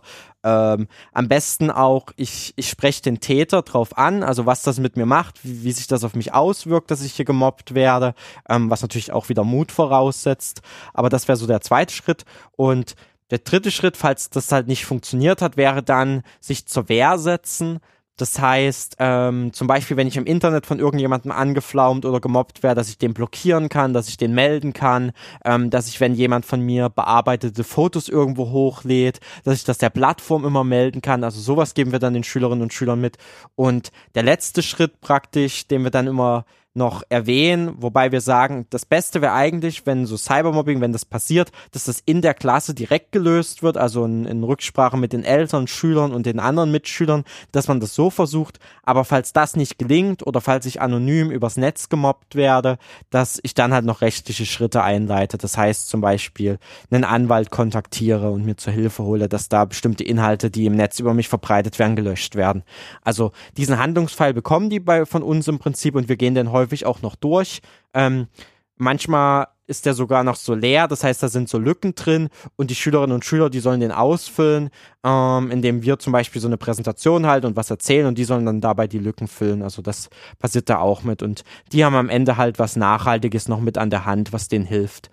Ähm, Genau, und wir geben den Schülerinnen und Schülern dann auch noch mit häufig so, na, wenn ihr davon betroffen seid und ihr habt jetzt ihr schämt euch dafür oder ihr seid nicht mutig genug, ihr habt Angst oder so. Das passiert ja ganz häufig, wenn, wenn Schülerinnen und Schüler davon betroffen sind, dass die Angst haben, das zu erzählen, weil die denken, die sind daran schuld, dass sie gemobbt werden. Das ist halt wirklich ein ganz häufiger Fall. Deswegen geben wir denen auch noch so Adressen, wie, wie zum Beispiel die Nummer gegen Kummer, ähm, die man dann anrufen kann in so einem Fall, wo man sich Hilfe holen kann. Oder sich an Vertrauenslehre und so weiter wenden. Ähm, das ist ähm, der Schritt. Und danach noch zum Abschluss häufig gibt's noch so eine Anti-Cybermobbing-Vereinbarung. Das ist auch wieder so ein Plakat, ähm, was im Prinzip so in die Vertikale geht, was man sich auch in die in die ähm, ins Klassenzimmer hängen kann. Und dort sollen die Schülerinnen mal zusammen Regeln für ihre Klasse finden. Also da sollen die wirklich Sachen aufschreiben, die die dann auf dieses Plakat mit zu so Sprechblasen, die wir so als Vorlagen haben, draufkleben, wo die im Prinzip ähm, ja drauf eingehen, hey, wir wollen nicht uns gegenseitig im Klassenchat beleidigen, keine rassistischen Bemerkungen, ähm, was habe ich noch gehört, ähm, kein Spam oder halt vor allem, wir wollen uns nicht mobben und so und wir wollen ähm, das ähm, in der Klasse klären. Bei uns gibt's einen, zum Beispiel den, den, den Klassensprecher, der, der sowas dann auch auf dem Schirm hat und auch mit den Lehrern drüber redet. Also die versuchen dann verschiedene Regeln für sich einfach zu finden. Und das ist dann auch immer ganz schön, wenn man diese Materialien für die noch hat, die die dann halt auch nachhaltig zur Verfügung gestellt bekommen. Und das war jetzt eine, eine wirklich monothematische ähm, Abhandlung. Also wenn wir wirklich wegen Cybermobbing ähm, an die Schule gerufen werden, häufig ist es so, wir vermischen auch Methoden aus verschiedenen Themen. Also wenn die Klasse, äh, die Schule sagt oder auch der der Klassensprecher, hey, es gibt jetzt nicht ein großes Problem, aber wir würden gerne mal über Cybermobbing reden, wir würden über den Klassenchat reden und auch über Datenschutz oder so, dann mischen wir auch so Module. Aber wenn wir zum Beispiel nur für Cybermobbing da sind, dann kann man zum Beispiel diese ganzen Module, die wir da haben, in in einem Ablauf verpacken. Und das ist dann auch immer ganz gut. Und die, die, die Schülerinnen und Schüler, die gehen da auch ähm, ähm, am Ende mit einem guten Gefühl raus. Und wenn wir dann auch das Feedback bekommen, ist das immer sehr schön, wenn so einzelne Schüler so auch sagen, hey, ich war vielleicht schon mal von Cybermobbing betroffen, ich habe damit Erfahrung gemacht und dank eurem Workshop weiß ich jetzt, wie ich mich wehren kann und wie ich damit umgehen kann. Das ist natürlich dann so immer das schönste Feedback, was man bekommen kann. Da freut man sich am meisten. Ähm, ja, das wäre wär jetzt das so beispielhaft. Und dann gibt's immer auch noch so ein paar kleine Methoden, die man noch einstreuen kann, auch wieder je nachdem, wie ist denn gerade die Klasse, ähm, wie ist denn die Situation? Gibt zum Beispiel so eine Postkartenmethode, da, da teilen wir so unsere Postkarten, die sind auch so Social Web macht Schule gebrandet aus und geben so als Aufgabe, na schreibt jetzt mal einer anderen Person in der Klasse oder einem anderen lieben Menschen, den ihr gern habt, so, ähm, so ein paar mutmachende Worte auf oder irgendwas Schönes. Also schreibt das einfach mal an den und gebt das dem dann. Ähm, das machen wir auch manchmal so. Das wenn man gerade, wenn man merkt, so die Schüler, die waren jetzt viel in Gruppenarbeit und die brauchen erstmal sowas, um runterzukommen, die müssen sich erstmal ein bisschen beruhigen und das war auch anstrengend für die, dann kann man zum Beispiel diese Postkartenmethode nehmen und dann können die erstmal was da aufschreiben, kommen so ein bisschen runter und das ist für die super in Ordnung. Und eine Sache, die, habe ich selber noch nicht ausprobiert in einem Workshop, aber die, die hat Christine, ähm, meine, meine Chefin, schon öfters mal gemacht. Das nennt sich gewaltfreie Selbstbehauptung. Und dann bringst du im Prinzip den Schülerinnen und Schülern bei, ähm, so laut ähm, Nein zu sagen. Also über so eine, über, über die Methode, so dass, dass man halt nicht alles mit sich machen lässt und dass man sich halt zur Wehr setzt. Und dann machen die das wirklich so. Jemand anders steht gegenüber, sagt der Schülerin oder dem Schüler was und die Schülerin, die, die, die, die hat, weiß dann, dass sie, sie muss einen festen Stand haben, sie muss dem anderen in die Augen gucken und stampft dann so auf den Boden und sagt halt Nein und so. Also das versuchen wir denen dann auch noch mitzuvermitteln. Das ist auch ganz spannend. Gerade wenn man weiß, hey, hier ist irgendwie so die Kleine, die kriegt immer was ab und so und die freut sich dann natürlich noch mehr, wenn die sowas an die Hand bekommt. Ähm, und das soweit jetzt vielleicht mein, mein Monolog, wie wir so einen typischen Workshop aufbauen können, zum Beispiel zum Thema Cybermobbing. Ähm, und äh, ihr werdet schon gehört haben, wir versuchen das wirklich auf, auf Augenhöhe und interaktiv zu machen, weil wir auch merken, ähm, wir können das, also wir, wir kommen da so in die Klasse, wir sprechen häufig über ein Thema, das, das betrifft die Schülerinnen und Schüler direkt in ihrer Lebensrealität. Das heißt, diese, diese, diese, diese Vorschusslorbeeren, die wir da haben und diesen Coolheitsfaktor, den können wir auch nutzen, aber den müssen wir auch nutzen, weil wir kennen in dem einen Tag oder zwei Tagen, wo wir da sind, ja natürlich nicht die Eigenheiten der einzelnen Schülerinnen und Schüler und der Klasse, wie das jetzt vielleicht der Klassenlehrer hat äh, oder kennt. Deswegen können wir auch nicht die ganze Zeit so Frontalunterricht machen, weil dann bricht uns sofort die Aufmerksamkeit weg. Das heißt, wir müssen da auch irgendwie gucken, dass wir die Schüler ähm, bespaßen und motiviert halten. Und das ist dann halt so unser Weg. Ähm, dass die selber digitale Medien zum Beispiel nutzen können, aber auch so kreative Methoden zum Einsatz kommen. Und ich glaube, das ist auch die einzige äh, gute Möglichkeit, da auch Ansätze zu finden für, für gerade Schülerinnen und Schüler, dass die, ähm, dass die auch gut einfach mit, mit dabei sind und weil wir kennen es ja auch von, von uns früher selber, als wir in, in dem Alter waren, dass man sich doch von, von vielen dann doch irgendwie gelangweilt gefühlt hat, was, was erstmal nicht so der, der eigene, der eigene Bereich ist, in dem man sich irgendwie so bewegt mhm. und, und und das, keine Ahnung, wenn du dir natürlich jetzt sich da hinstellen würdest und ähm, zum Thema Datenschutz jetzt drei Stunden redest, ähm, da sind die ja weg. Ja. Sind die ja wahrscheinlich nach einer halben Stunde schon weg. Ja. und ähm, dass, dass es da viel sinnvoller ist, durch einen spielerischen Methodenansatz da viel mehr in diese, in die Aufmerksamkeit zu gewinnen und wenn die halt selber daran irgendwie Spaß äh, empfinden oder ein Interesse, bleibt das mhm. natürlich viel, viel mehr erhalten, was, was man äh, vermittelt hat. Ja, absolut. Wirklich sehr spannend, ähm, das zu hören, wie, wie, wie du das dann so machst und ähm, das Ganze durchführst. Und äh, bei mir, ich, ich muss sagen, ich habe gerade am Anfang, also beim inhaltlichen Teil, okay, ist natürlich anders ganz klar. Beim, bei der Vorbereitung ähm, aber haben wir auch ziemlich ähnliche Ansätze. So, also was das heißt, was heißt Vorbereitung? Eigentlich so die innere Einstellung, wie, wie beginne ich so einen Workshop? Was, was passiert da eigentlich?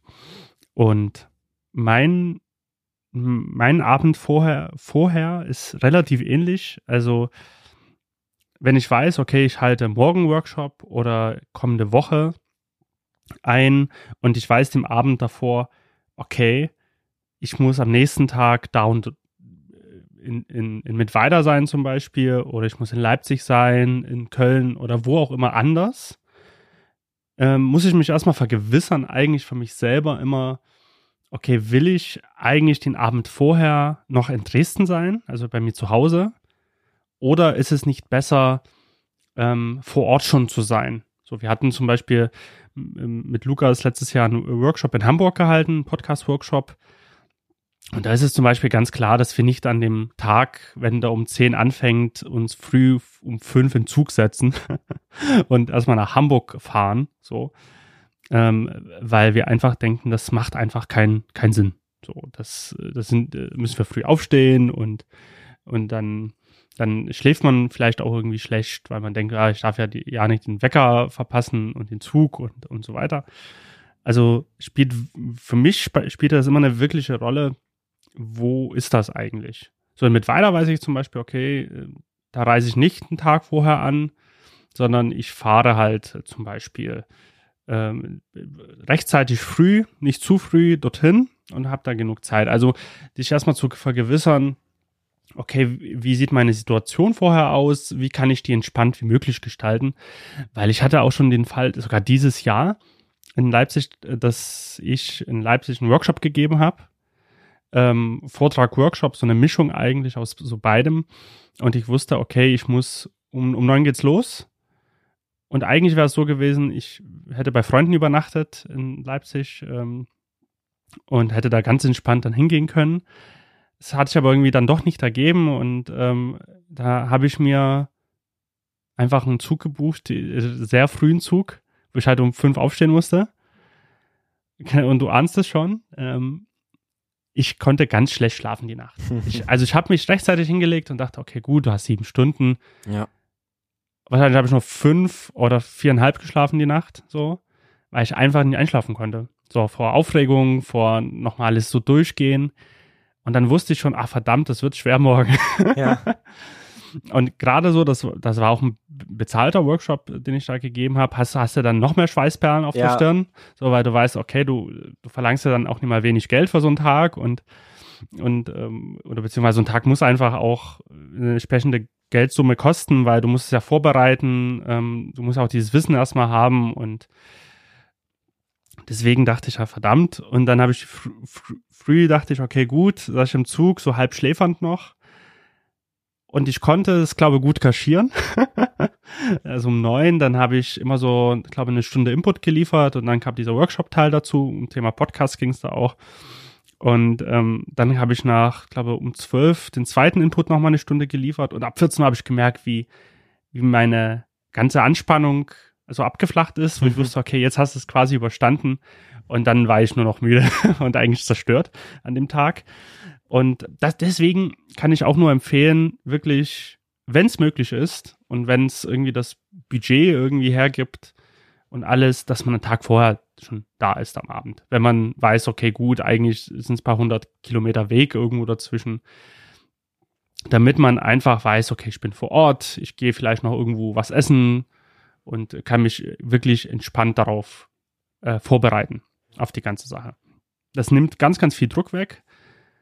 Und neben dieser guten Vorbereitung, die man überhaupt trifft. Also die sollte man sowieso tun. Das habe ich aus meiner Ausbildung zum Mediengestalter immer auch gelernt und ähm, auch in meiner Tonstudio-Zeit.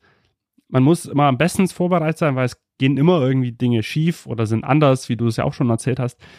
Und äh, die beste Vorbereitung äh, hilft natürlich nie, wenn gravierende Dinge irgendwie anders sind an dem Tag, aber die hilft, äh, flexibel zu sein und nicht im Stress auszuatmen.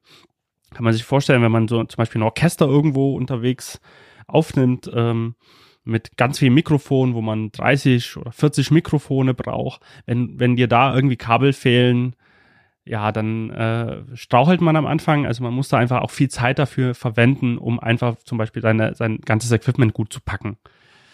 Und äh, genauso würde ich auch Workshops angehen, also sagen, okay, gut, sich wirklich Listen zu machen, um alles wirklich parat zu haben, einzupacken. Gerade wenn man mit mehr Sachen irgendwie hantiert und ähm, das sollte irgendwie alles stehen weil es können, wie schon gesagt, technisch Dinge schieflaufen vor Ort, ne, wie du schon gesagt hast, ach, Beamer nicht da, Teufel geht nicht, Adapter nicht da, HDMI-Kabel kaputt, hatte ich auch schon vor Ort, da, da fängt man an, so eine Viertelstunde zu friemeln, weil man denkt, es muss doch gehen. Ja. Und dann merkt man, ach, verdammt, das Kabel ist kaputt, das braucht man, muss man dann jemanden ansprechen, ein neues Kabel und so weiter. Ähm, Timingmäßig, hast du auch schon erzählt, ne, können Sachen schiefgehen, Plan verändert sich. Das passiert in der Hochschule jetzt weniger muss ich sagen. Aber äh, gerade, wie du schon sagst, so Schul Schulbetrieb, wo es sehr dynamisch halt ist, da verändert sich das was. Oder ähm, zum Beispiel ist es halt so, wenn man in Firmen halt Workshops gibt, dann ähm, sind einige Personen halt angekündigt, aber die ein anderen, je nachdem, was für einen Alltag die haben, sagen, oh, verdammt, ich muss dann doch mal raus und können wir das nochmal anders stricken? Können wir da vielleicht die Stunde, halbe Stunde irgendwie kürzer fassen oder was auch immer? Das muss man also ein bisschen im Blick behalten und äh, schauen, was funktioniert. Also ja, Technik sollte funktionieren, die eigene vor allen Dingen. Also alles, was man mitbringt, sollte vorher gecheckt sein auch, ob das funktioniert. Und was könnte noch schiefgehen? Es könnte auch sozial einiges schiefgehen, wie du schon sagst. Man hat eine schwierige Klasse zum Beispiel. Mhm. Das trägt auch nochmal dazu bei, dass der Stressfaktor ein anderer ist vor mhm. Ort. Deswegen die gute Vorbereitung, damit man sowas dann halt halbwegs cool irgendwie handeln kann. Ähm, oder wie ich das auch schon hatte, dass man Studierende hat, die irgendwie gar keinen Bock drauf haben, so. Und dann fragt man sich die ganze Zeit, ah, geh doch einfach raus, wenn du nicht teilnehmen willst oder so. Ähm, das sage ich dann auch so manchmal und äh, weil, ähm, weil das hilft halt nichts, wenn, wenn man Personen hat, die vollkommen unmotiviert da sitzen und irgendwie das vielleicht dann doch nur noch für die Punktzahl machen, die man dann vergibt. Und wichtig ist auch noch ein Ansprech Partner, Ansprechpartnerin vor Ort zu haben, ähm, um einfach äh, da die Gewissheit zu haben, ich kann, habe eine Person, von der habe ich die Nummer, die kann ich immer fragen, wenn, wenn was passiert. Also es ist auch so, wenn, wenn ich jetzt irgendwo einen Workshop halte, wo ich, äh, wie in Leipzig zum Beispiel, wo ich dann auch der allererste war, da wurde noch sogar aufgebaut, Catering und so, ähm, dass, dass ich da jemanden einfach angesprochen habe, der mir dann äh, geholfen hat, die Technik mit aufzubauen und sowas. Wenn ich alles vorbereitet habe, alles eingesteckt habe, nehmen wir das Beispiel mit weiter, fahre ich auch dahin. Me meistens mit dem Zug. Oder vielleicht nimmt mich auch jemand mit, der aus Dresden nach Mittweida fährt. Mittweida ist ähm, zwischen Dresden und Chemnitz.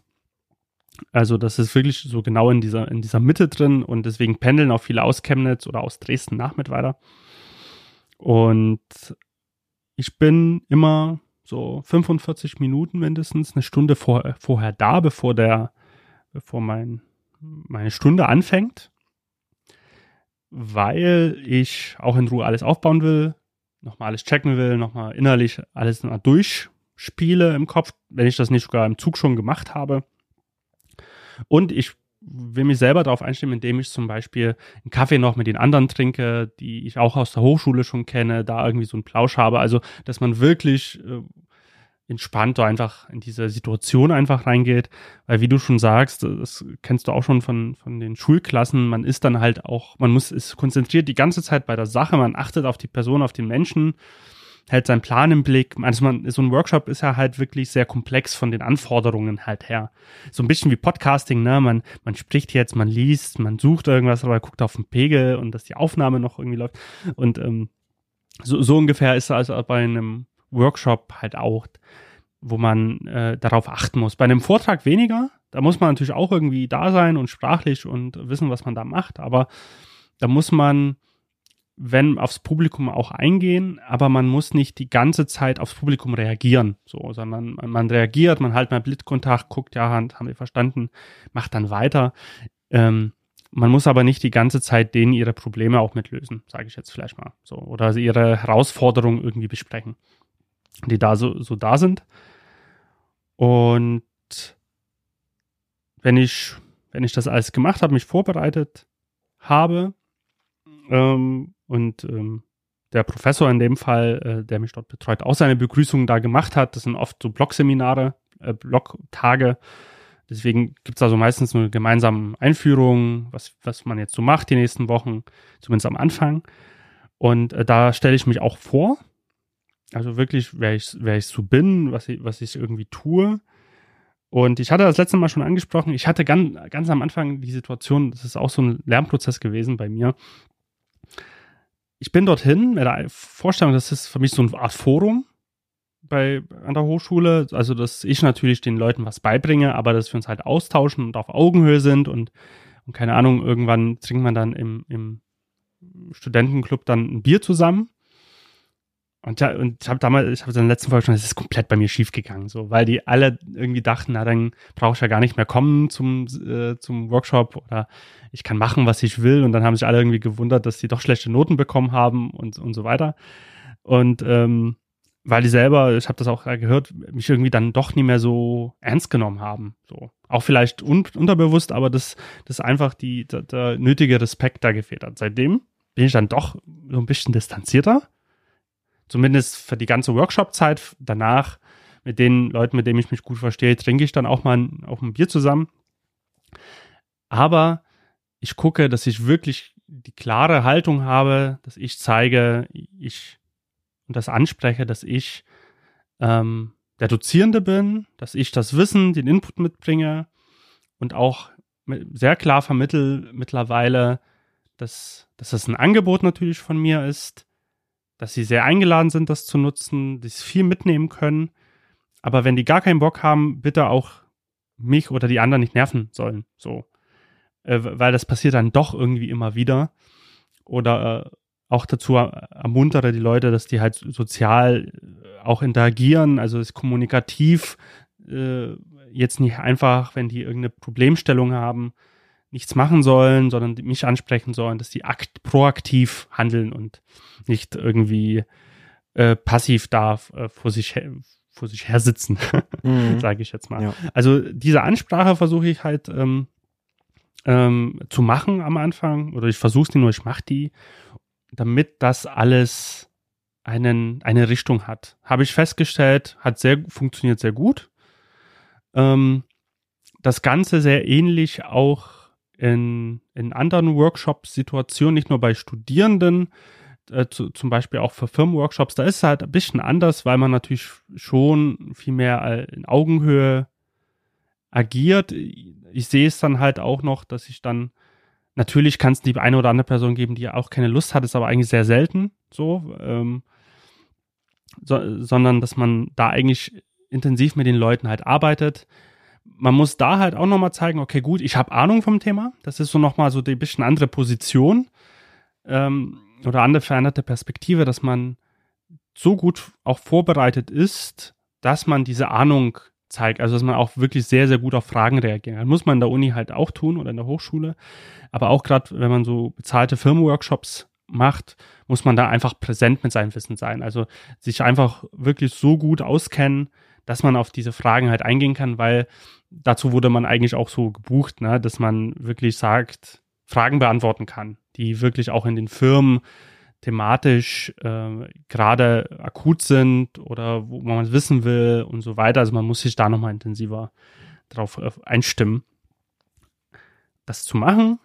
Und was ich zum Beispiel mit weiter dann ganz gut mache, nachdem ich diese Haltung gesprochen habe, erzähle ich auch, was, was gemacht wird in dem Blog-Workshop, den ich dann so gebe, dass ich eine, eine Einführung am Anfang so gebe, und als Aufgabenstellung ist aber eigentlich dann, dass die Studierenden einen Videoausschnitt sich aussuchen von zehn möglichen Filmen, also bis ein bis zwei, drei Minuten lang und dann eigenständig jede Person für sich das vertont.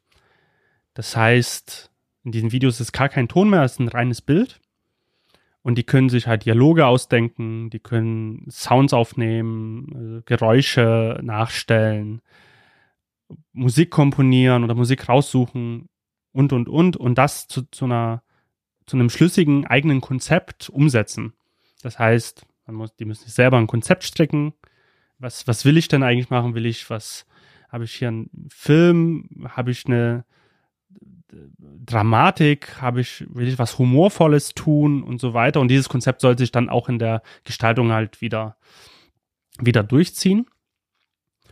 Und das ist eigentlich so mein, mein Ziel des Ganzen und das vermittle ich halt auch.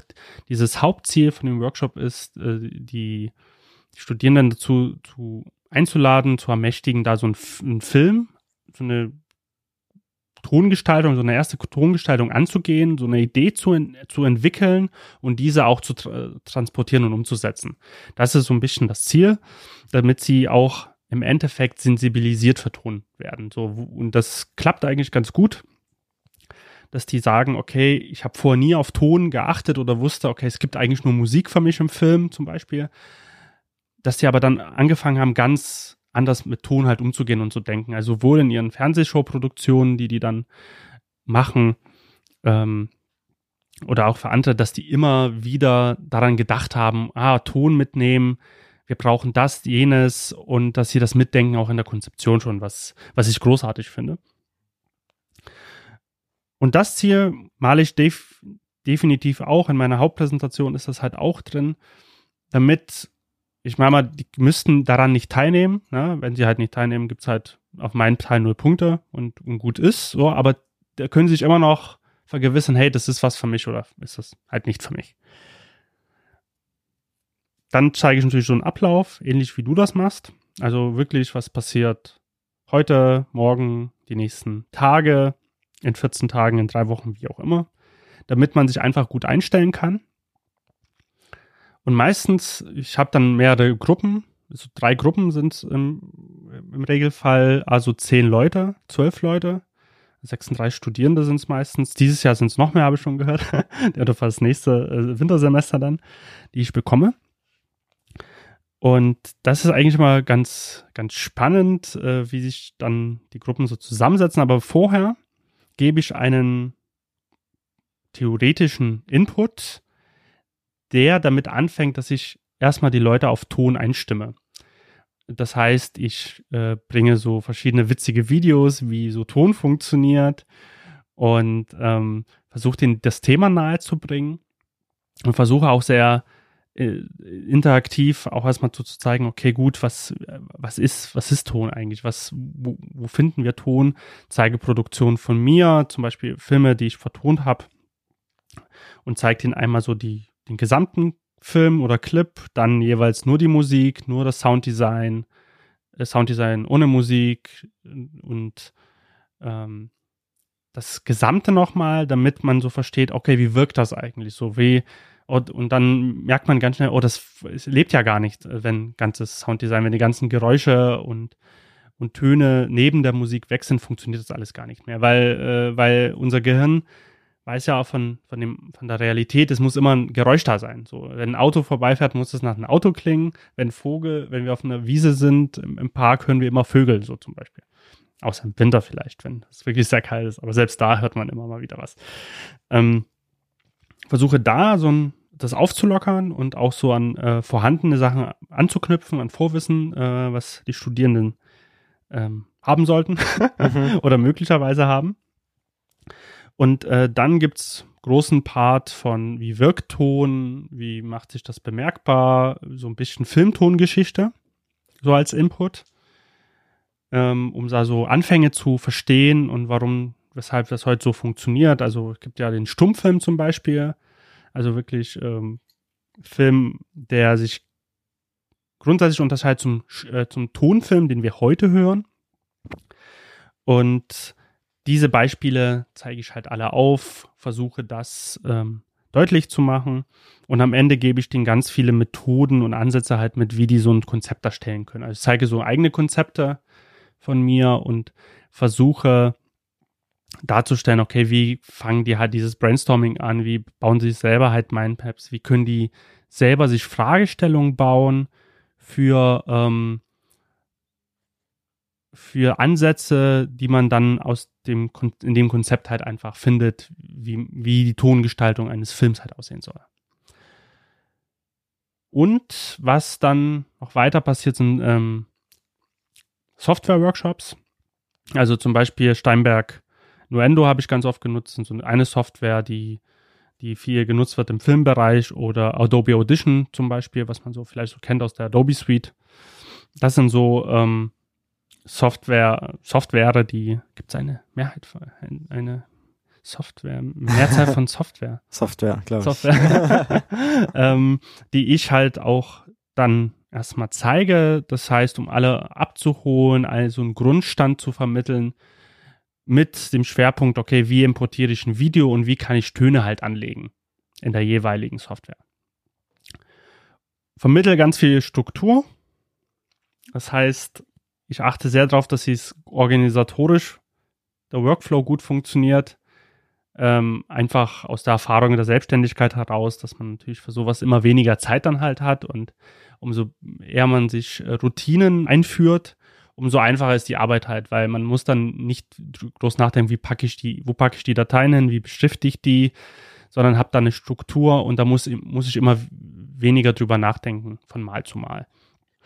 Wenn ich die Software-Workshops gebe, ist es irgendwie sehr wichtig, dass man, dass ich sehr kleinstädtig bin. Also, das ist mir sehr aufgefallen bei den ersten Malen, dass ich irgendwie dachte, ah, okay, vielleicht musst du denen das auch nur so grob zeigen, weil zum Beispiel das andere mittlerweile kommen, gibt es ja Software wie Sand am Meer, das haben wir auch letztes Mal oder vorletztes Mal habe ich das schon mal erzählt, und eigentlich ähneln sich diese ganzen Schnittprogramme sehr mittlerweile.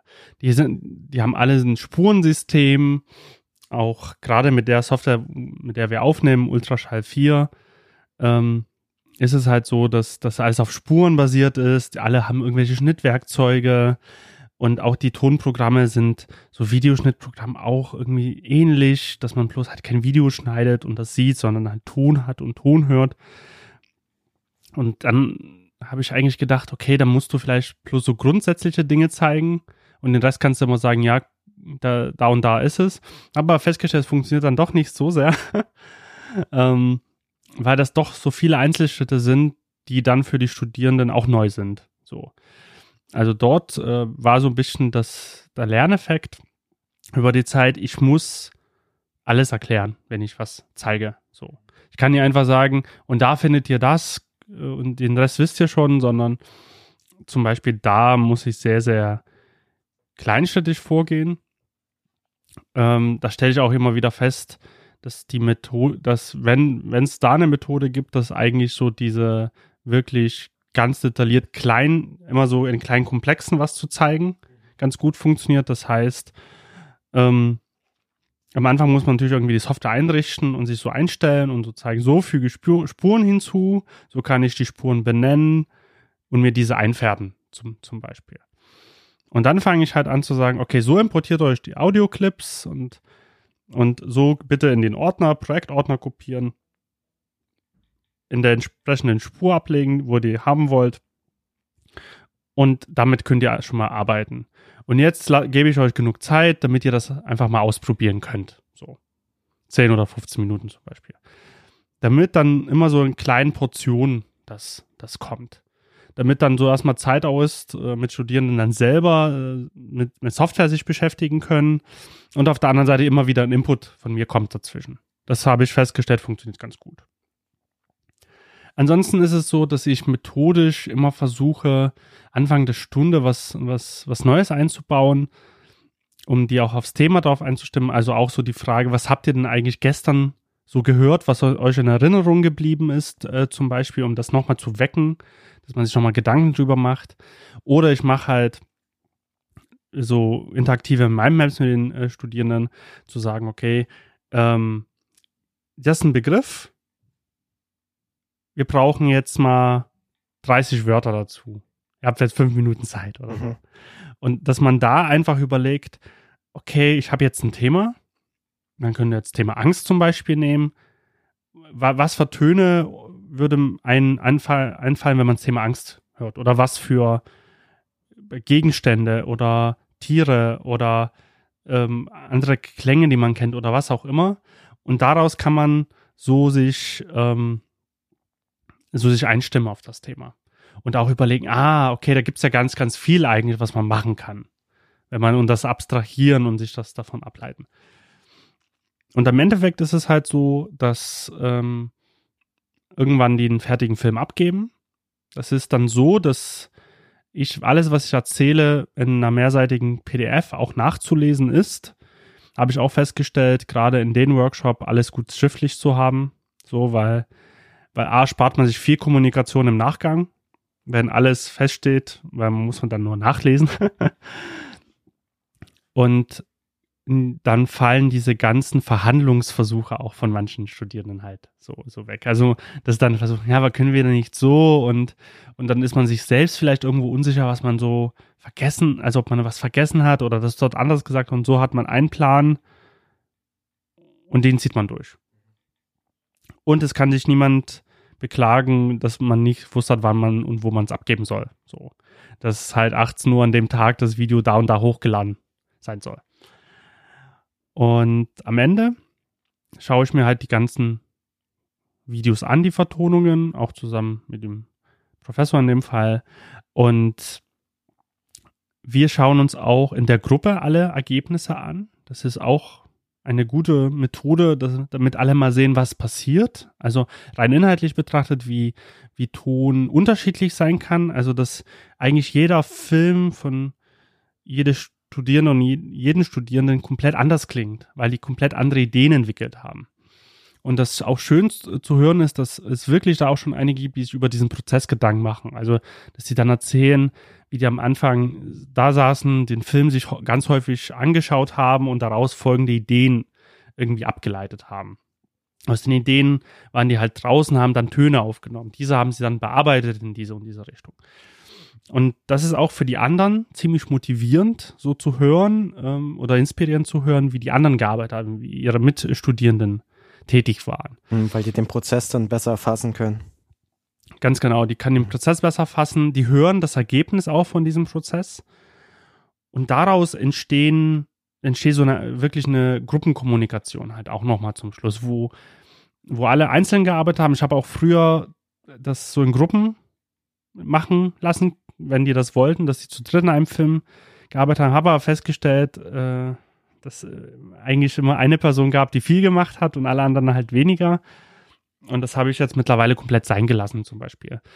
Äh, weil auch Feststellung, wenn die selber auf sich alleine gestellt sind, der Weg ist härter natürlich, weil du musst ja, bist für alles verantwortlich. Aber du weißt auch, was du machst, so, so ein bisschen. Also du, du weißt dann auch beim nächsten Mal, okay, gut, das konnte ich gut, das konnte ich irgendwie weniger gut. Da könnte man das nächste Mal mit jemandem zusammenarbeiten, zum Beispiel, der genau das gut kann. Und der Prozess ist eigentlich auch so, dass ich auch immer festgestellt habe, man muss sich gerade, wenn man so Gestaltungsworkshops äh, tut oder auch wenn man so eine Präsentation sich erarbeitet oder so einen Workshop, man muss mal durch alle Phasen durch, weil es wird irgendwie eine Phase geben, wo man einfach euphorisch ist und da viel Energie reinpowert. Dann sitzt man einen Tag da und man, man hat das Gefühl, es passiert gar nichts dort dran. Und es gibt so ganz Minischritte entstehen dann nur, auch wie bei einer Arbeit äh, zum Beispiel, die man irgendwie aus einer Schulzeit oder aus einem Studium oder einer Ausbildung irgendwie kennt. Und am Ende gibt's dann wieder so eine motivierende Phase und irgendwann ist ein Ergebnis halt da. Und ähm, in diesen Gruppenarbeiten habe ich festgestellt, dass dann natürlich nicht alle diesen Prozess halt durchmachen und ähm, dass, dass es besser ist, dass sie es alleine einfach mal mal tun und die haben halt auch mehrere Wochen Zeit einfach. Also nicht nur in der Präsenzzeit, wo ich da bin, sondern die können auch immer wieder alleine da an dem Projekt halt dran arbeiten, was sehr gut ist. Und am Ende, wenn wir uns die Filme halt anschauen, ziehen alle auch nochmal ein Resümee natürlich, wie es ähm, denen gefallen hat in den Workshop, was sie gut fanden. Ich habe auch meistens so ein ähm, ein Formular, was ich den online zur Verfügung stelle, wo, sie, wo ich nochmal gewisse Dinge halt einfach abfrage, ob die mit der Geschwindigkeit zufrieden waren, ob die gut mitgekommen sind, wie die mein, meine Kommunikation fanden und so weiter. Und dass ich dann auch wieder viel äh, draus entnehmen kann. Und das funktioniert eigentlich auch sehr, sehr gut. Und am Ende hat man vor allen Dingen so eine schöne Palette von so 30 oder teilweise 40 Filmen, je nachdem, wie viele Studierende das halt sind, und es ist total spannend zu sehen, einfach was für schöne Ergebnisse rauskommen, wenn, wenn man sie alle machen lässt und alle so eigene Ideen entwickeln. Ja. cool, mega spannend. Äh, das glaube ich, dass das gerade am Ende dann, ähm, so wenn du diese ganzen ähm, Meisterwerke bestaunen kannst ähm, und vor allem die auch gegenseitig, dass das nochmal einen sehr spannender, spannenden Effekt hat. Ähm, was mich jetzt noch interessieren würde, die Frage kam mir zwischendurch auf, während du erzählt hast, ähm, welche Bewertungskriterien ihr denn da anlegt. Also wenn ihr dann die Filme bekommt, also na klar, so, sollte alles da sein, wenn das nicht gegeben ist, dann gibt's auf jeden Fall einen Abzug, aber, aber nach welchen Kriterien ihr dann da drauf schaut oder du da drauf schaust, um zu sagen, hey, na, das gibt jetzt volle Punktzahl und hier fehlt das und das. Das ist so, dass ich auf verschiedene Aspekte Wert lege oder wir Wert legen in der Bewertung und dann halt auch, ähm, wie, wie, wie sich das irgendwie auch in den ganzen Prozess, in den ganzen Workshops äußert. Zum einen bewerte ich schon eine Art von Mitarbeit, also wirklich schon, das zeige ich auch transparent vorher an und sage, dass ich das auch mit einbeziehe. Also ist man interessiert irgendwie dran, ist man, ist, ist man darf überhaupt. Also es gab auch die Vorfälle, das war niemand da. Natürlich ha haben die jetzt keine, keine Pflicht bei mir da zu sein in den Workshops.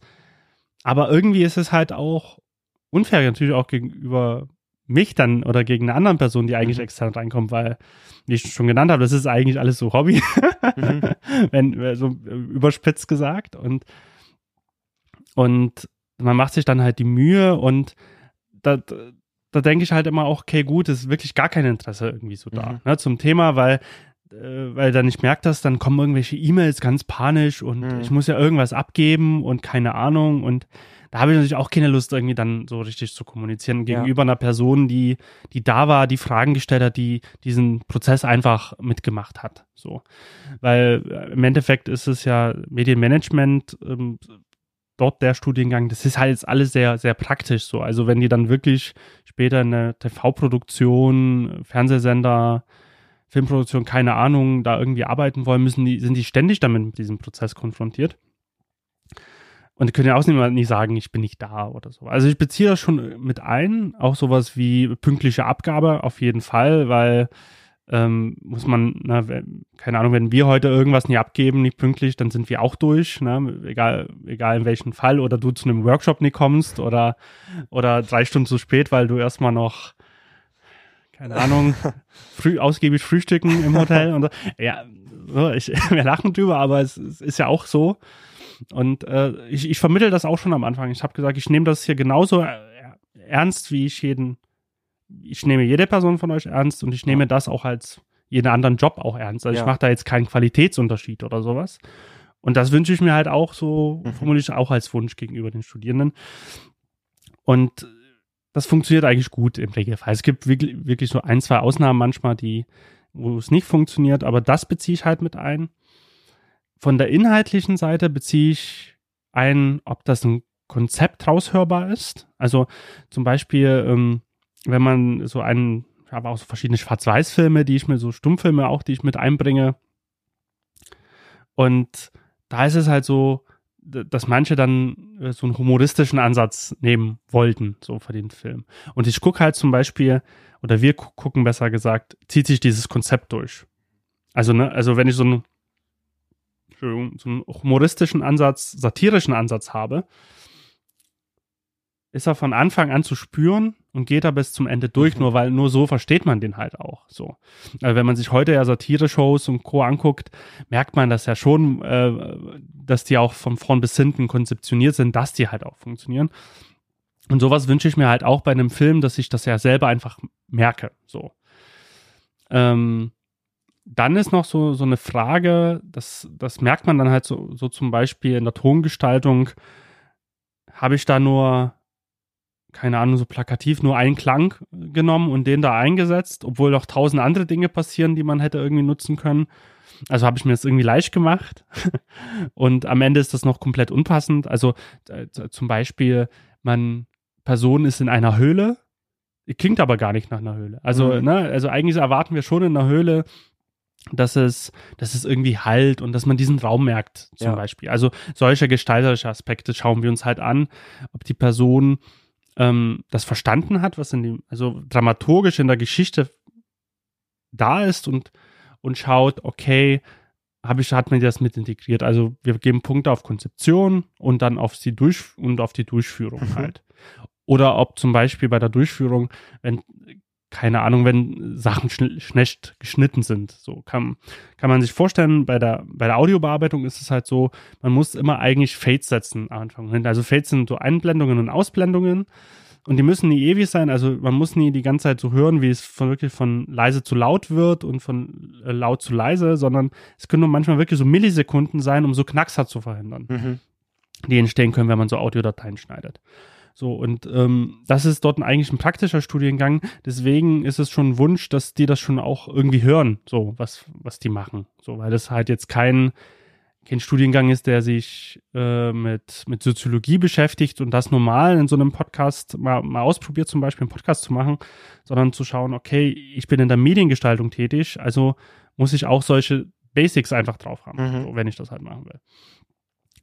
Und da sind wir sehr, sehr aktiv dran, Mhm. zu schauen, wie gehen die dabei halt um. Bei mir ist oft so, dass es meistens so eine Teilleistung ist, also es ist keine eigenständige Prüfungsleistung oder ähnliches, sondern Teilleistung. Ähm, da zählen noch andere Bereiche halt mit rein. Deswegen ist es so eine, eine Punktzahl, die ich dann so vergebe, äh, zum Beispiel 30 von 30 Punkten oder Mhm. sowas. Und je nachdem wichte ich die dann halt auf. Mhm. Und, ähm, und ich vermittle halt auch immer den Studierenden, das ist dann immer so, wenn, dass sie einen Film eigentlich abgeben und eigentlich muss er auch komplett selbst funktionieren. So.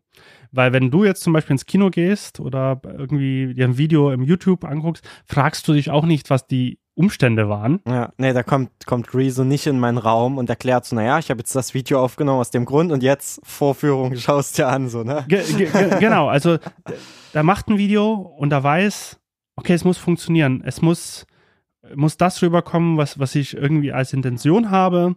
Es, wenn ich seinen Anspruch jetzt in dem Fall, ich habe Quellen, ich muss die Quellen hinterlegen. Mhm. Ja? Und, und wenn das 300 Seiten sind, dann schreibe ich halt diese 300 Seiten Quellen. Ja. Und dass ich den Studierenden auch mal sage, ihr könnt nicht, ihr könnt, wenn ihr jetzt irgendwas macht, sei es auch aus, aus Faulheit, Mhm. oder weil man sich das leicht gemacht hat, das wird man immer sehen, zum Beispiel bei dem, weil so ein Film, wenn er gut läuft, das gucken sich ja tausende Millionen an. Ja. ähm, Menschen und der Fehler ist dann immer drin. Ja? Oder dass, wenn man irgendwas nicht gemacht hat, ist immer, immer, immer nicht da. Und äh, versuche da, die, auch während des ganzen Prozesses schon dafür zu sensibilisieren, zu überlegen, okay, ich, ich muss, wenn ich mich dafür entscheide, das zu tun, sollte ich auch diese Aspekte einfach im Hinterkopf haben. Sollte ich einfach überlegen, okay, was könnte ich denn eigentlich Bestmögliches gerade tun? Irgendwie aus meinem aktuellen Wissensstand. Ähm, wie wirkt das eigentlich? Wie wirkt das auch auf andere? Und ich motiviere halt auch äh, so einen Prozess auch, dass, dass ich auch gegenseitig auch mal den Film mal zeigen können. Ne? Also, dass, dass ja auch Feedback währenddessen auch schon mal einholen von außen. Weil man, ne, kennt man ja ganz oft, man setzt in einer eigenen Suppe und, ähm, und bekommt eigentlich gar nicht mit, dass das gar nicht funktioniert oder dass, dass man lange an irgendwas gearbeitet hat und eigentlich sind die Veränderungen minimal und gar nicht so, ähm, so, so wichtig vielleicht. Hast du das schon mal erlebt, dass Studierende mit dem Wunsch auf dich zugekommen sind, ob sie nicht auch hm, eine Vertonung von so ähm, Kurzvideos machen können, die sie aus den, den Apps kennen, die sie nutzen, also ob das jetzt TikTok-Videos sind, ob das Instagram-Stories sind und so weiter, also dass sie damit arbeiten? Noch nicht. Also es, es kam, also meistens war das so, dass die, ich habe auch viele so Animationsfilme, viele diverse freie, ähm, die unter einer Creative Commons Lizenz stehen, Filme oh, zum Beispiel oder auch Stummfilme. Also ich versuche da eine Auswahl wirklich zu schaffen und bis jetzt war das immer, ich glaube, es war noch kein Wunsch da. Mhm. Wenn ich jetzt so das reflektiere, dass, dass die alle das immer selber eigentlich zufrieden waren mit dem, was, ja. was, was, was ich mitgebracht habe. Ja. So. Und wenn die Studierenden jetzt in dem Austausch mit dir ihre eigenen Erfahrungen da reinwerfen, ähm, Referenz, also dann, dann werden die ja sicher so auf, auf das, was, was sie erlebt haben, referenzieren und sagen, ah ja, genau, das kenne ich so, oder werden ein Beispiel bringen aus, aus, einem, aus einem Umfeld, in dem die aktiv sind. Spürst du da, dass, dass da vermehrt auch, was so diese, diese Apps und digitalen Medien angeht, dass da so Beispiele aus dem Kontext kommen oder halt auch aus YouTube und so weiter? Oder, oder greifen die das schon auf, wenn, wenn du über Filme sprichst, dass ihnen dann auch andere Filme einfallen und so weiter und andere Beispiele aus dem Bereich? Ähm, also ich merke natürlich, dass, dass vieles referenziert auch wird, was, was die selber konsumieren. Also es ist einfach viel Netflix zum mhm. Beispiel. Muss man ganz klar sagen, dass die, dass die viele, wenn die gar die meisten Account haben und da wirklich schauen. Ähm, dass es halt wirklich weniger zum Beispiel auch gibt, die wirklich so in den Mediatheken mhm. irgendwie thematisch drinstecken. Also ich, ich bin zum Beispiel jemand, ich habe, ich liebe ja Arte so mhm. und, und stecke wirklich tief drin, was es so in der Mediathek irgendwie aktuell immer meistens gibt, was man sich angucken kann. So, weil ich das Angebot einfach äh, großartig finde. Und dort merke ich, okay, es ist nicht so, nicht so da. Also dieses vielleicht das äh, dieses breite Wissen vielleicht nicht. Also es ist einfach, da merkt man, okay, gut, Hauptzeit, die sitzen sie vielleicht wirklich viel von Netflix und mhm. gucken mal und schauen sich eine Serie nach der anderen halt an. Zum Beispiel so Einzelvideos, da haben die schon guten Überblick, was halt auch zurzeit auch abgeht. Mhm. Man muss halt auch sagen, dass die natürlich sehr medial geprägt sind. Also die haben natürlich in so einem Medienstudium haben die alle irgendwie ein Smartphone, die haben mhm. alle einen Laptop mit und die sind viel auf YouTube unterwegs ähm, und auf anderen Plattformen. Ähm, und die, ich habe auch mal gehört, dass, dass, dass die alle sich witzigerweise oder viele sich für Fernsehen eintragen, aber gar nicht Fernsehen schauen. Mhm. also eine Fernsehproduktion, also klassisch wirklich, wie man sich das vorstellt, äh, eine Sendung produzieren ja. in einem wirklichen TV-Studio. Äh, mit weiter ist auch sendefähig und alles. Also das heißt, dass es wirklich verschiedenste Positionen gibt, ne, von Produktion, von Autorenschaft, Produktion, Kamera, Licht, Ton, und und und, Regie und am Ende muss halt so ein äh, Live on Tape heißt das ja, also dass man live auf Sendung ist und da quasi auf dem Band aufnimmt, so, das, das, was vielleicht noch ein bisschen geschnitten wird im Nachhinein, aber eigentlich soll Live on Tape wirklich live sein. Und das muss stehen. So, und dann gibt es halt so Deadlines und dann müssen so Punkte festgesetzt werden gemacht werden. Das ist wirklich sehr gut und sehr, sehr, sehr spannend. Ähm, Aber an sich habe ich schon das Gefühl, dass immer weniger klassische Sachen geschaut werden und dann wirklich mehr referenziert wird auf digital, ich sag jetzt mal rein digitale Angebote, die man im Netz findet. Aber weniger, aber weniger referenziert wird so auf Kurzclips oder Mhm. sowas. Oder also ja. Das ist jetzt bloß die Frage, machen die das weniger, weil ich halt solche Beispiele, die sehr filmisch sind, halt, also ich bringe halt wirklich Filme mit oder Mhm. Filmausschnitte oder Kurzfilme. Äh, ist es deswegen, wenn ich jetzt zum Beispiel andere YouTube-Formate nehmen würde, als Beispiel, würden die die vielleicht auch eher kennen. Mhm. Ne? Mhm. Also ich frage ja dann halt auch, ich mache auch, auch manchmal so einen Teil Filmanalyse, wo ich halt auch mit den Studierenden zusammen Filme anschaue und dass die analysieren, wie der Ton halt wirkt und sowas. Da merke ich halt auch, teilweise auch von Jahr zu Jahr, dass da auch so, so Unterschiede sind, ob die den Film kennen oder nicht. Mhm. So. Spannend, ja. Ähm, ist das, was die mit dir zusammen erarbeiten, ist das ähm, bei den Studierenden eher, eher ähm, also ist das Studium von denen da schon weiter fortgeschritten oder setzt das noch am Anfang an? Also ich frage jetzt ein bisschen vor dem Hintergrund, weil das, was du so geschildert hast, klingt jetzt aus, aus meiner Sicht und wenn ich so an mein Studium denke, so sehr anspruchsvoll. Da muss man schon sehr selbstständig unterwegs sein, da muss man muss man sich so ein paar Gedanken schon mehr machen. Und deswegen habe ich mich gefragt, ähm, wann haben die denn dieses Modul in ihrem Studium oder wann können die das denn wählen? Das ist jetzt das dritte Semester. Das dritte, okay. Das ist das dritte Semester. Ich hatte auch mal in, im fünften Semester das gemacht. Ähm, und äh, was waren unsere Feststellungen? Ich glaube, ich kann das auch gar nicht mehr so betiteln. Wir hatten bloß das Gefühl, wir sollten das zwei Semester früher ansetzen, damit man noch mehr Möglichkeit hat, in dem Studium vor Ort damit zu arbeiten. Mhm. So, weil im fünften Semester äh, in Mittweida kann man bei Medienmanagement, äh, ich sag jetzt mal, lediglich den Master machen. Ähm, und das ist so aufgebaut, dass fünf Semester in der Hochschule sind und ein Semester dann, wenn ich mich jetzt nicht komplett irre, sind die praktisch unterwegs, also arbeiten zum Beispiel in der Filmproduktion oder wo auch immer. Ähm, das heißt, dass die dort, ähm, wenn ich das im fünften Semester mache, sind die erstmal dann wieder weg. Mhm. So. Verstehe. Und wenn die im dritten das haben, haben die noch ein Jahr mehr Zeit damit halt zu arbeiten zum Beispiel. Und an der, an der Hochschule ist halt so, dass die so viele praktische Projekte haben, dass man das ja ständig einsetzen kann, wenn man das für richtig erachtet. Ähm, aber an sich, das stimmt schon, es ist sehr anspruchsvoll. Ich habe auch das Gefühl, dass ich immer dann mittlerweile noch anspruchsvoller bin, so, weil ich natürlich auch von außen komme und, und das auch so herausfordere. Aber ich habe auch immer das Gefühl und die Rückmeldung bekommen im Nachhinein, wenn die dann auch mittlerweile arbeiten in den Produktionsfirmen, dass die sagen, dass ihnen das genau diese Einstellung wirklich auch viel gebracht hat, sich selber zu kümmern und jetzt nicht irgendwie das hinterhergetragen zu bekommen oder so, dass die selber das erarbeiten mussten. das ist das schönste Feedback, was man dann bekommen kann. Ja. Auch wenn sie mich vielleicht manchmal nicht ganz so mögen.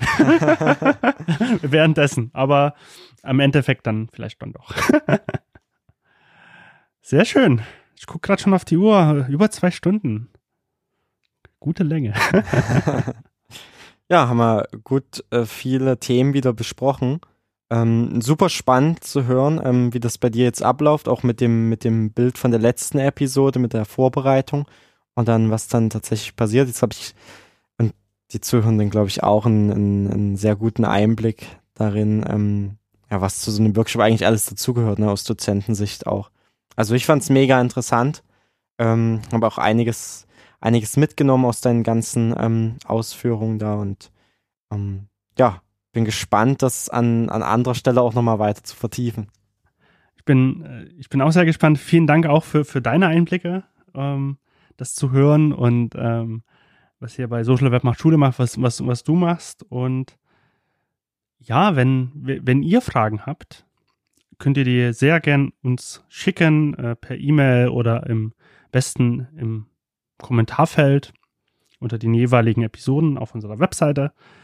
Wir freuen uns über Feedback. Ähm, wenn ihr Themen habt, die, ihr, die wir gerne irgendwie mit einbauen sollen, äh, schreibt die uns auch sehr gern. Und wir sagen bis zum nächsten Mal. Genau, bis zum nächsten Mal. Tschüss. Macht's gut. Tschüss.